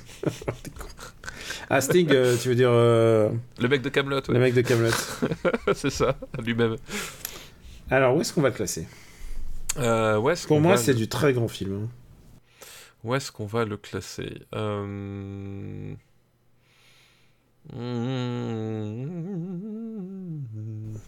Ça peut pas aller au-dessus de Abyss, je dirais. Voilà. Ouais, alors moi je le mettrais. euh, je le J'adore ce film, mais je le mettrais quand même un peu plus bas. Vas-y, vas-y, je t'écoute. Euh, Et Abyss, je dis ça, il est huitième, hein, c'est pour ça. ouais, il est, ouais, il est huitième. Euh, Mais tu vois, ça peut pas aller au-dessous de. euh, de sexe mensonger vidéo, ça te fait un delta de, de 30, 30 bah, places. moi, j'allais- dire, mon cœur me dit que ma limite haute, ce serait, ma limite haute du cœur, ce serait City on Fire. Il est où? 32e au-dessus de Kagemusha. Ah... Je l'aurais. Alors. je, je peux pas le voir sous E.T. quand même. D'accord, ça c'est un argument que je peux comprendre. Hmm. Euh, alors au-dessus de Raging Bull. Euh, Sous les inrecuptibles. Sous les. bah, les Sous les incorruptibles. ah, mais attends, Écoute- il est 1h15. hein. ouais, entre les incorruptibles et Raging Bull, c'est pas mal. ça. Allez, go, écoute, on a, on a marchandé, mais écoute, c'est un film qui valait le coup de marchander. Ah Ouais, mais de bah, de toute façon, il est, enfin, globalement, euh, quand t'es dans le top 50, là. euh, pff, euh, Pour moi, même, je, je le rappelle, c'est mon top tier de, de Clint Eastwood. même si t'es dans le top 70, en fait, je regarde, tu vois, le. Attends, je regarde Soit- 70ème, c'est quoi? C'est Tetsuo? Ah ouais, c'est quand même. Ah ouais, quand Harry Sally, il est 60. Waouh Voilà. Ouais, Tu quand vois, Harry voilà. Sally, il est vraiment. Il est 69, mais c'est. Ouais, ouais, c'est. Voilà, tu vois, c'est qu- qu- quand on en arrive, tant que t'es. euh, voilà, je- Temple of Doom, il est 65ème encore. Wow Donc voilà, tu vois, les 70 premiers, globalement, t'as moyen de pas te tromper. Quoi. Ouais. Ouais, Manon des Soirs, 57ème. Ghostbusters, tu te souviens? C'est Before. Life. C'est euh, l'original. Before Life. Et, et c'était notre premier film euh, traité dans Super Ciné Battle Ever, il, hein, ne fait que descendre. Eh oui, mais oui, c'est le loi ça du va, marbre. ça. Bah, pour euh, mettre un film dans les 50 premiers, euh, c'est pas évident. hein. Ouais, ça commence à, à être chaud. Bah voilà, c'est tout pour aujourd'hui. Bah écoute, c'est tout pour aujourd'hui. que On a fini. On a fini sur deux, sur, sur deux excellents Et je t'avais dit, on, allait faire du gros, du gros et du lourd aujourd'hui. Effectivement. Tu n'avais Et pas du. Karate Kid. Euh, je tiens à remercier euh, Mogouche pour sa liste. J'espère qu'il nous écoute encore. Depuis Bah ouais, 2016. hein. M- Merci, merci encore pour ta liste. Et euh, bah, c'était le seul à nous avoir donné Honky Tonk Man. Et je me suis dit, allez, j'ai envie de faire, faire Honky Tonk Man aujourd'hui. Eh ben, c'était un très bon choix. Il faudrait qu'il y ait un, un éditeur DVD qui dise, eh, on sort Honky Tonk Man justement. Ça serait le bon timing quand même. hein. Ce, ce- ce serait effectivement le, le bon plan. ouais. Qu'est-ce que tu as à nous recommander, Steph? Eh ben écoute, ce, ce serait une nouvelle recommandation euh, jeu de société. Euh, voilà, la dernière fois j'avais euh, recommandé All Trade de Antoine Boza et c'est toujours un auteur français que je recommande ce pas cette semaine parce que c'était il y a deux semaines déjà. Enfin bref, cet épisode, euh, c'est un jeu qui s'appelle The Loop. euh, donc euh, que l'on doit à Théo Rivière, euh, un, voilà un auteur français qui qui monte, qui monte, qui monte, Serait-ce un auditeur alors, je, je pense qu'il est auditeur, en tout cas, il, il est pas loin. Parce qu'il y, a- voilà. il y a une grosse commu, je sais pas, il y a une fusion de communautés Super Ciné Battle, jeu de plateau quand même. Je pense que Oui, c'est oui. heureusement que j'étais avec nous parce que ils sont pas venus m'écouter moi. C'est ça, c'est ça. Eff- Effectivement, il y a une espèce voilà, de, d'aggro euh, sur la communauté jeux de plateau. Et donc, euh, Théo Rivière, qui par ailleurs a une, euh, une chaîne Twitch. euh, que vous pouvez suivre qui euh, qui est vraiment cool parce que voilà le le, euh, le, type il est quand même hyper sympa et et, euh, et surtout, il a, enfin, il a, un, il a un art de parler des, des jeux de société des autres, pas tellement des siens, mais surtout de jeux de société des autres, qui est vraiment cool et transmissif. Donc, euh, c'est généreux. Donc euh, voilà, c'est vraiment un, c'est, c'est- un type à suivre sur Twitch si vous aimez les jeux de plateau. Euh, et donc du coup, The Loop, euh, The Loop, donc son concept, comme son nom l'indique, c'est un concept autour de l'idée de la boucle temporelle. C'est un jeu coopératif, encore une fois, qui se joue jusqu'à 4. Et, l'idée, c'est que tu as un plateau avec différentes époques et tu incarnes des, agents d'une agence quelconque qui, qui, luttent contre un scientifique fou, qui s'appelle d'ailleurs le Docteur Fou, euh, qui a décidé de foutre le bordel dans l'espace-temps. Et en fait, du coup, tu, tu dois te déplacer d'une époque à, une autre pour essayer d'accomplir des missions qui sont euh, réparties de manière aléatoire et différente euh, selon le, le tirage, mais aussi selon le mode. C'est en fait ça qui est assez intéressant, c'est que le, de base le jeu propose quatre modes différents avec des enjeux plus ou moins difficiles, plus ou moins complexes, avec des mécaniques de jeu euh, qui seront plus ou moins euh, mises en avant selon le mode de, mode de jeu. Donc tu as vraiment un côté, euh, si un mode de jeu qui te plaît un peu moins, bah, bah, t'y joues pas tout simplement. Mais sur les différents modes, tu as, forcément un truc qui va te plaire. Et l'idée, c'est qu'en fait, tu déplaces ton, enfin, tu déplaces et tu fais les actions de ton personnage avec, avec un système de cartes. Donc au début, tu t'as que t'as que six cartes dans, dans le jeu, puis au fur et à mesure, tu en achètes de plus, enfin, tu en reçois de plus en plus pour construire ton truc, ton, deck. Et euh, et il y a vraiment un, truc qui est vraiment super rigolo, c'est que euh, c'est un, jeu qui, qui est à la fois concentré sur ce que tu fais toi, c'est-à-dire tes cartes, dans quel ordre tu les actives, euh, parce que après tu peux les réactiver avec le système justement de loop, tu peux les réactiver pour les, utiliser deux fois dans le tour au lieu d'une seule fois, etc. Et de planification, c'est-à-dire qu'à un moment donné, certaines de, tes actions euh, permettent de laisser des, choses pour les autres joueurs. Euh, voilà, tu as, certaines actions qui sont gratuites, d'autres qui demandent de, dépenser des, des cubes d'une certaine couleur, etc. Et à un moment donné, tu as des actions qui vont te permettre de laisser des trucs qui vont pas être utiles à toi spécialement, mais qui vont potentiellement euh, permettre aux joueurs suivants euh, d'effectuer des actions ou plus d'actions, des actions plus puissantes, etc. Voilà. Et donc il y a, vraiment un, côté planification ensemble, genre ah ouais, je fais plutôt ça dans ce sens-là, mais attends, moi je fais ce, plan-là, etc. Et, euh, c'est très très drôle le, le quand quand tu débrouilles bien de voir le côté emboîtement, c'est-à-dire que tu fais tes actions, tu fais un truc de fou, puis en fait, du coup, t'as as laissé des, ressources pour les autres, puis en fait, eux, ils peuvent faire un truc de fou derrière, et vraiment, tu peux avoir des espèces de tours comme ça, où tout le monde fait des trucs de, de maboule en, en, enchaînés les uns derrière les autres, et t'as cette espèce de, sentiment, voilà, de, de, dire, ouais, j'ai déclenché une, une, séquence euh, de, folie, etc., une espèce d'effervescence euh, euh, dans le groupe qui fonctionne très très bien. Et, et en plus, pour ne rien gâcher, c'est un. J'adore les illustrations de ce jeu. Il y a. Comment, comment décrire ça C'est un. La direction artistique fait un peu. Comment dire Imagine une bande dessinée mais, euh, mais avec l'exubérance des années 60 en termes de couleurs euh, et de forme. Tu vois ce que je veux dire? Mhm. C'est que tu as, as, un côté avec, euh, avec des aplats, mais aussi des, des, des, des, trucs très pop, etc., des couleurs très acidulées, très très très présentes. C'est un jeu qui visuellement est vraiment magnifique. Et les deux combinés, c'est un, un, jeu, un jeu qui est très très beau, le matériel est top, la mécanique elle est très bien, très bien huilée, et qui, qui est vraiment hyper plaisant à, à, jouer. Et pour le coup, en plus, j'ai joué à l'extension qui est sortie euh, bah là, je crois, au mois de décembre. Euh, qui s'appelle, euh, qui s'appelle, si je ne m'abuse, La Revanche de Fouzia. Euh, voilà, une extension qui rajoute deux modes de jeu et deux personnages. Et l'extension est top aussi en fait. Donc si jamais, si jamais vous vous trouvez, enfin voilà, c'est un jeu pour le coup. la boîte de base est géniale, mais l'extension est géniale aussi. Donc si jamais vous voulez prendre les deux, voilà. Et ça se joue très très bien. Et c'est à la fois hyper gratifiant quand t'es un, un gros joueur parce qu'il y a cette idée de combo, de planification, machin, et à la fois hyper, hyper marrant pour même quand t'es quand es débutant parce que justement t'as ce côté synergie avec les autres joueurs en fait t'as vraiment la sensation de jouer dans une équipe euh, et même si ton tour à toi il n'est pas forcément le, le meilleur possible tu, peux te poser la question qu'est-ce qui pourrait finalement aider plus les autres que moi? Enfin il y a vraiment cette espèce de synergie qui se met en place et qui fonctionne très très bien. Donc euh, donc voilà The Loop que je vous recommande très très très chaudement Et pour ma part, bah écoute, euh, je vais recommander euh, Les Vertus des Impodérables de Claude. Le- Non, je déconne. J'en ai assez dit sur lui, c'est bon. Mais en même temps, c'est un vrai film Alors, dégueulasse. Et, et- et en même temps, en même temps, de te dire, y a-t-il aujourd'hui beaucoup de podcasts en France et même dans le monde qui ont cité deux fois euh, la vertu des impondérables de Claude Lelouch? Non, je pense qu'on est les seuls et pourtant. Je pense qu'on est les seuls. Et vois pourtant, Dieu seul sait que c'est horrible. Et je pense que c'est le plus mauvais film avec Stéphane de Groot. Pourtant, on avait le choix. hein. Et Harry Habitant.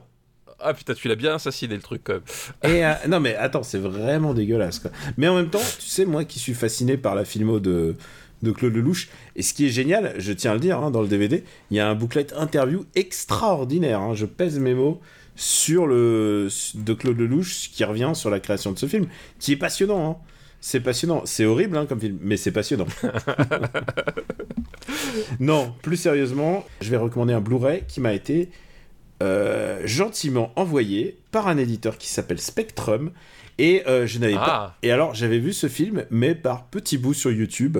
J'ai jamais vu ce film en, dans des conditions Blu-ray euh, de fou, de bonne qualité. C'est un film de Tony Liu qui s'appelle Bastard Swordsman. Et euh, donc c'est vraiment on est euh, on est dans un film de la show bros mais alors à fond les ballons. Et c'est presque un peu expérimental mais en même temps il faut aimer les asiatiques à gros sourcils et des cheveux blancs très longs. Euh, honnêtement tu sais quoi? Il y a beaucoup de trucs tu te dis ah ça aurait pu être un très bon Mortal Kombat dans les années 80 c'est pas aussi fou que Zoo évidemment mais qu'est-ce qui est aussi fou que Zoo Ouais, en même temps, Zoo, ouais, c'est un peu, c'est un peu le un, un mètre étalon du, Mais- du, du truc quoi. Mais les tombes ici, elles sont incroyables. Vraiment, c'est un super beau film. Et euh, bah, c'est un, c'est un box Blu-ray presque, j'ai envie de dire, puisqu'il y a les deux films. Il y a Bastard Swordsman et il y a Return of Bastard Swordsman. Donc j'ai vu le premier, je suis très satisfait. Et je vais me regarder le deuxième. Honnêtement, qu'est-ce que j'ai fait pendant les trois jours où j'étais sans femme et sans enfant? J'ai fait ça. J'ai regardé ça. Et honnêtement, ça se regarde, euh, mais c'est vraiment, c'est du, c'est, euh, de l'hydromel de, de, qualité de film. C'est vraiment la finition ce, genre de film. T'as, t'as cette impression d'y être. En plus, tu sais, la qualité Blu-ray et tout ça, mais en même temps d'avoir une espèce de capsule du passé, c'est vraiment génial. Donc si vous aimez les films de la Show Bros, et en plus les bonus sont assez chouettes, euh, c'est fait par Arnaud euh, Lanuc qui est un bon expert quand même de Wuxi et de, tout, euh, et de toutes les, les, cinémas de Hong Kong.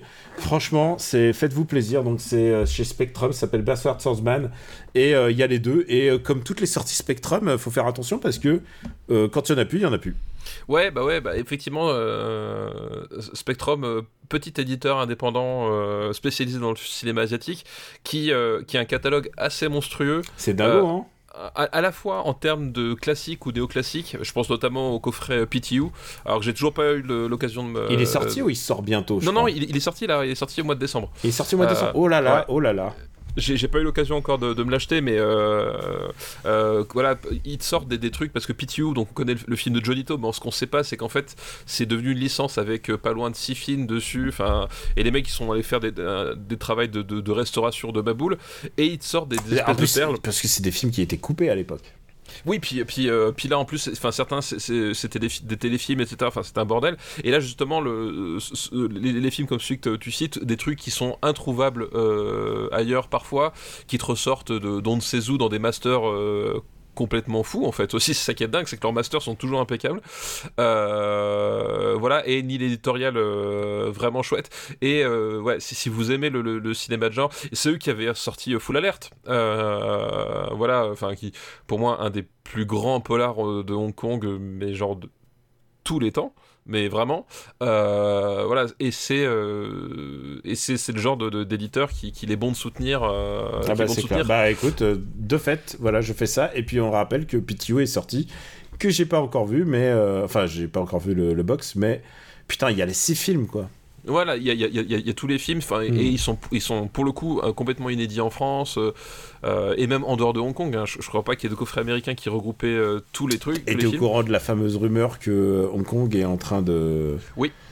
De, De- de faire re- passer la- Ouais, de, de faire passer une loi pour pouvoir recensurer les choses qui étaient, qui étaient pas censurées à l'époque. Voilà, c'est- qu'en fait, donc depuis que Hong Kong est passé sous le giron euh, chinois et donc du PCC, euh, le Parti communiste euh, chinois, donc il y, a eu- beaucoup de passations d'armes. Alors c'est marrant, les gens ont complètement oublié, mais les les, les, les, révoltes d'Hong Kong, il y a encore quoi deux ans? Trois ans, c'est ça? Non, c'était juste, juste au moment de la pandémie en fait. Voilà, qui, qui ont. Tout le monde a laissé filer la scène internationale. Personne n'a réagi, ils ont, laissé faire. Enfin bref. Euh, et donc il y a- vraiment cette espèce de, revendication à Hong Kong pour essayer de garder un peu leur liberté, mais ils en ont de moins en moins. Et au cinéma, ça se traduit effectivement par des lois qui sont passées, et notamment une loi qui a priori euh, permettrait non pas de, contrôler les films qui sortent, parce que ça c'est un truc qu'ils font de façon récurrente maintenant. hein. Aujourd'hui, tu euh, tu peux pas sortir un film. euh, à l'é- à l'époque, tu pouvais pas sortir un film sur la Chine continentale sans avoir euh, l'aval du PCC. Euh, après, ça s'est étendu à Hong Kong parce que voilà, des, cinéastes parfois restaient à Hong Kong et ils avaient plus de liberté pour faire un film à Hong Kong. Mais aujourd'hui, bah, c'est pareil. Ton, ton film doit passer au, comité de censure du, PCC. Mais non seulement, effectivement, euh, aujourd'hui, euh, le PCC peut revenir sur des films déjà sortis pour en censurer des passages et sur des critères euh, euh, qui peuvent à, la fois d'une il y, a- il y a des critères je sais plus c'est genre une représentation trop positive euh, des criminels? Alors si tu te mets à, à faire ça sur les films de Hong Kong des années 80 Tu vas mon être. frère t'as pas fini tu- T'as beaucoup de taf. T'as beaucoup de taf. À mon, à mon avis, il te reste 20 minutes de film, quoi.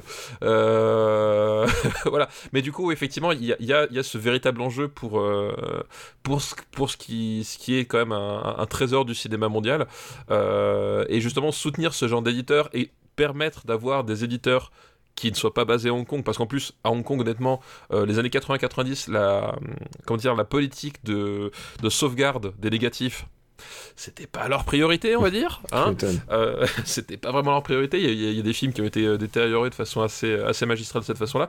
Donc ça permet aussi justement à ces films de survivre dans leur état, euh, dans leur état euh, naturel tel, qu'ils ont été imaginés, au-delà de- des- des frontières de, de la Chine. Et ça devient un enjeu culturel important, quoi. Bah écoute, voilà. En tout cas, Bastard Swordman, si vous voulez de la bonne stombe, de la bonne, du bon show bros d'époque, euh, voilà, c'est dispo chez Spectrum et, euh, et, c'est vraiment chaudement recommandé. Bah on est bon pour aujourd'hui, mon gars?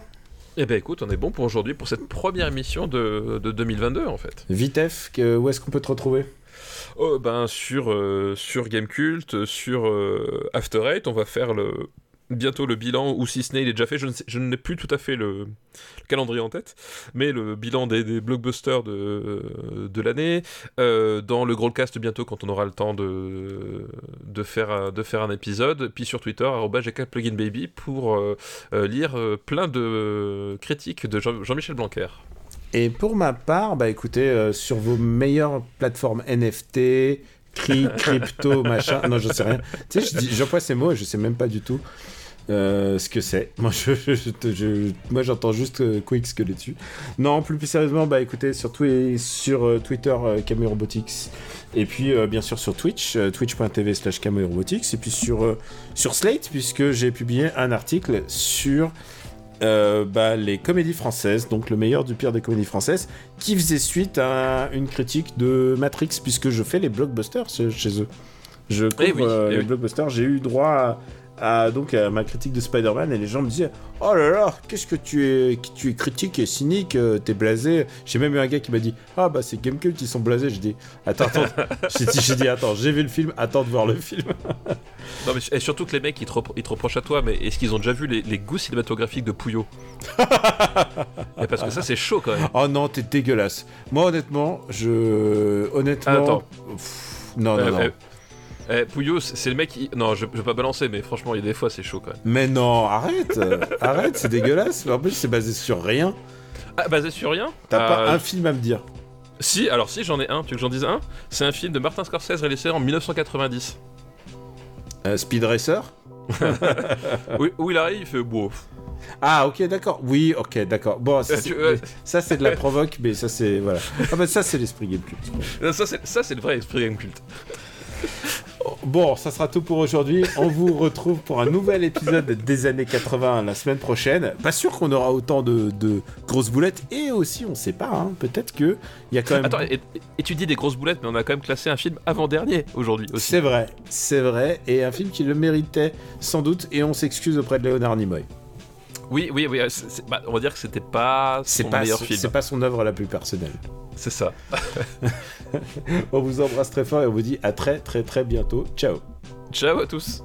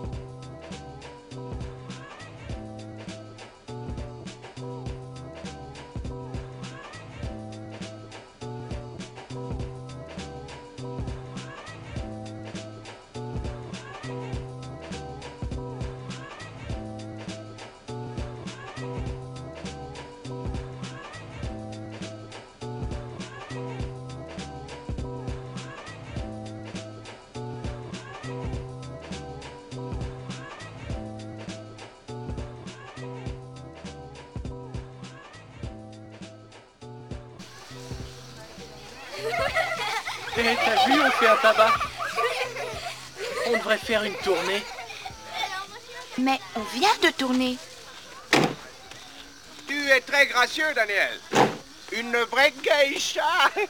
Danielson, allons-nous-en. Allons-nous-en, ça c'est la technique préférée de son sensei. Ouais, ouais, ça va, rends-moi ce tambourin, tu veux Oh, le bébé a perdu son objet. Donne-moi ça. Voyons, bébé, n'aie pas peur, reprends-le. Oh, mais bon sang Laisse-le tranquille. Toi, tais-toi La touche pas Non Oh, Danielson, Danielson. Attaque encore mon honneur, Daniel. Et je te tue.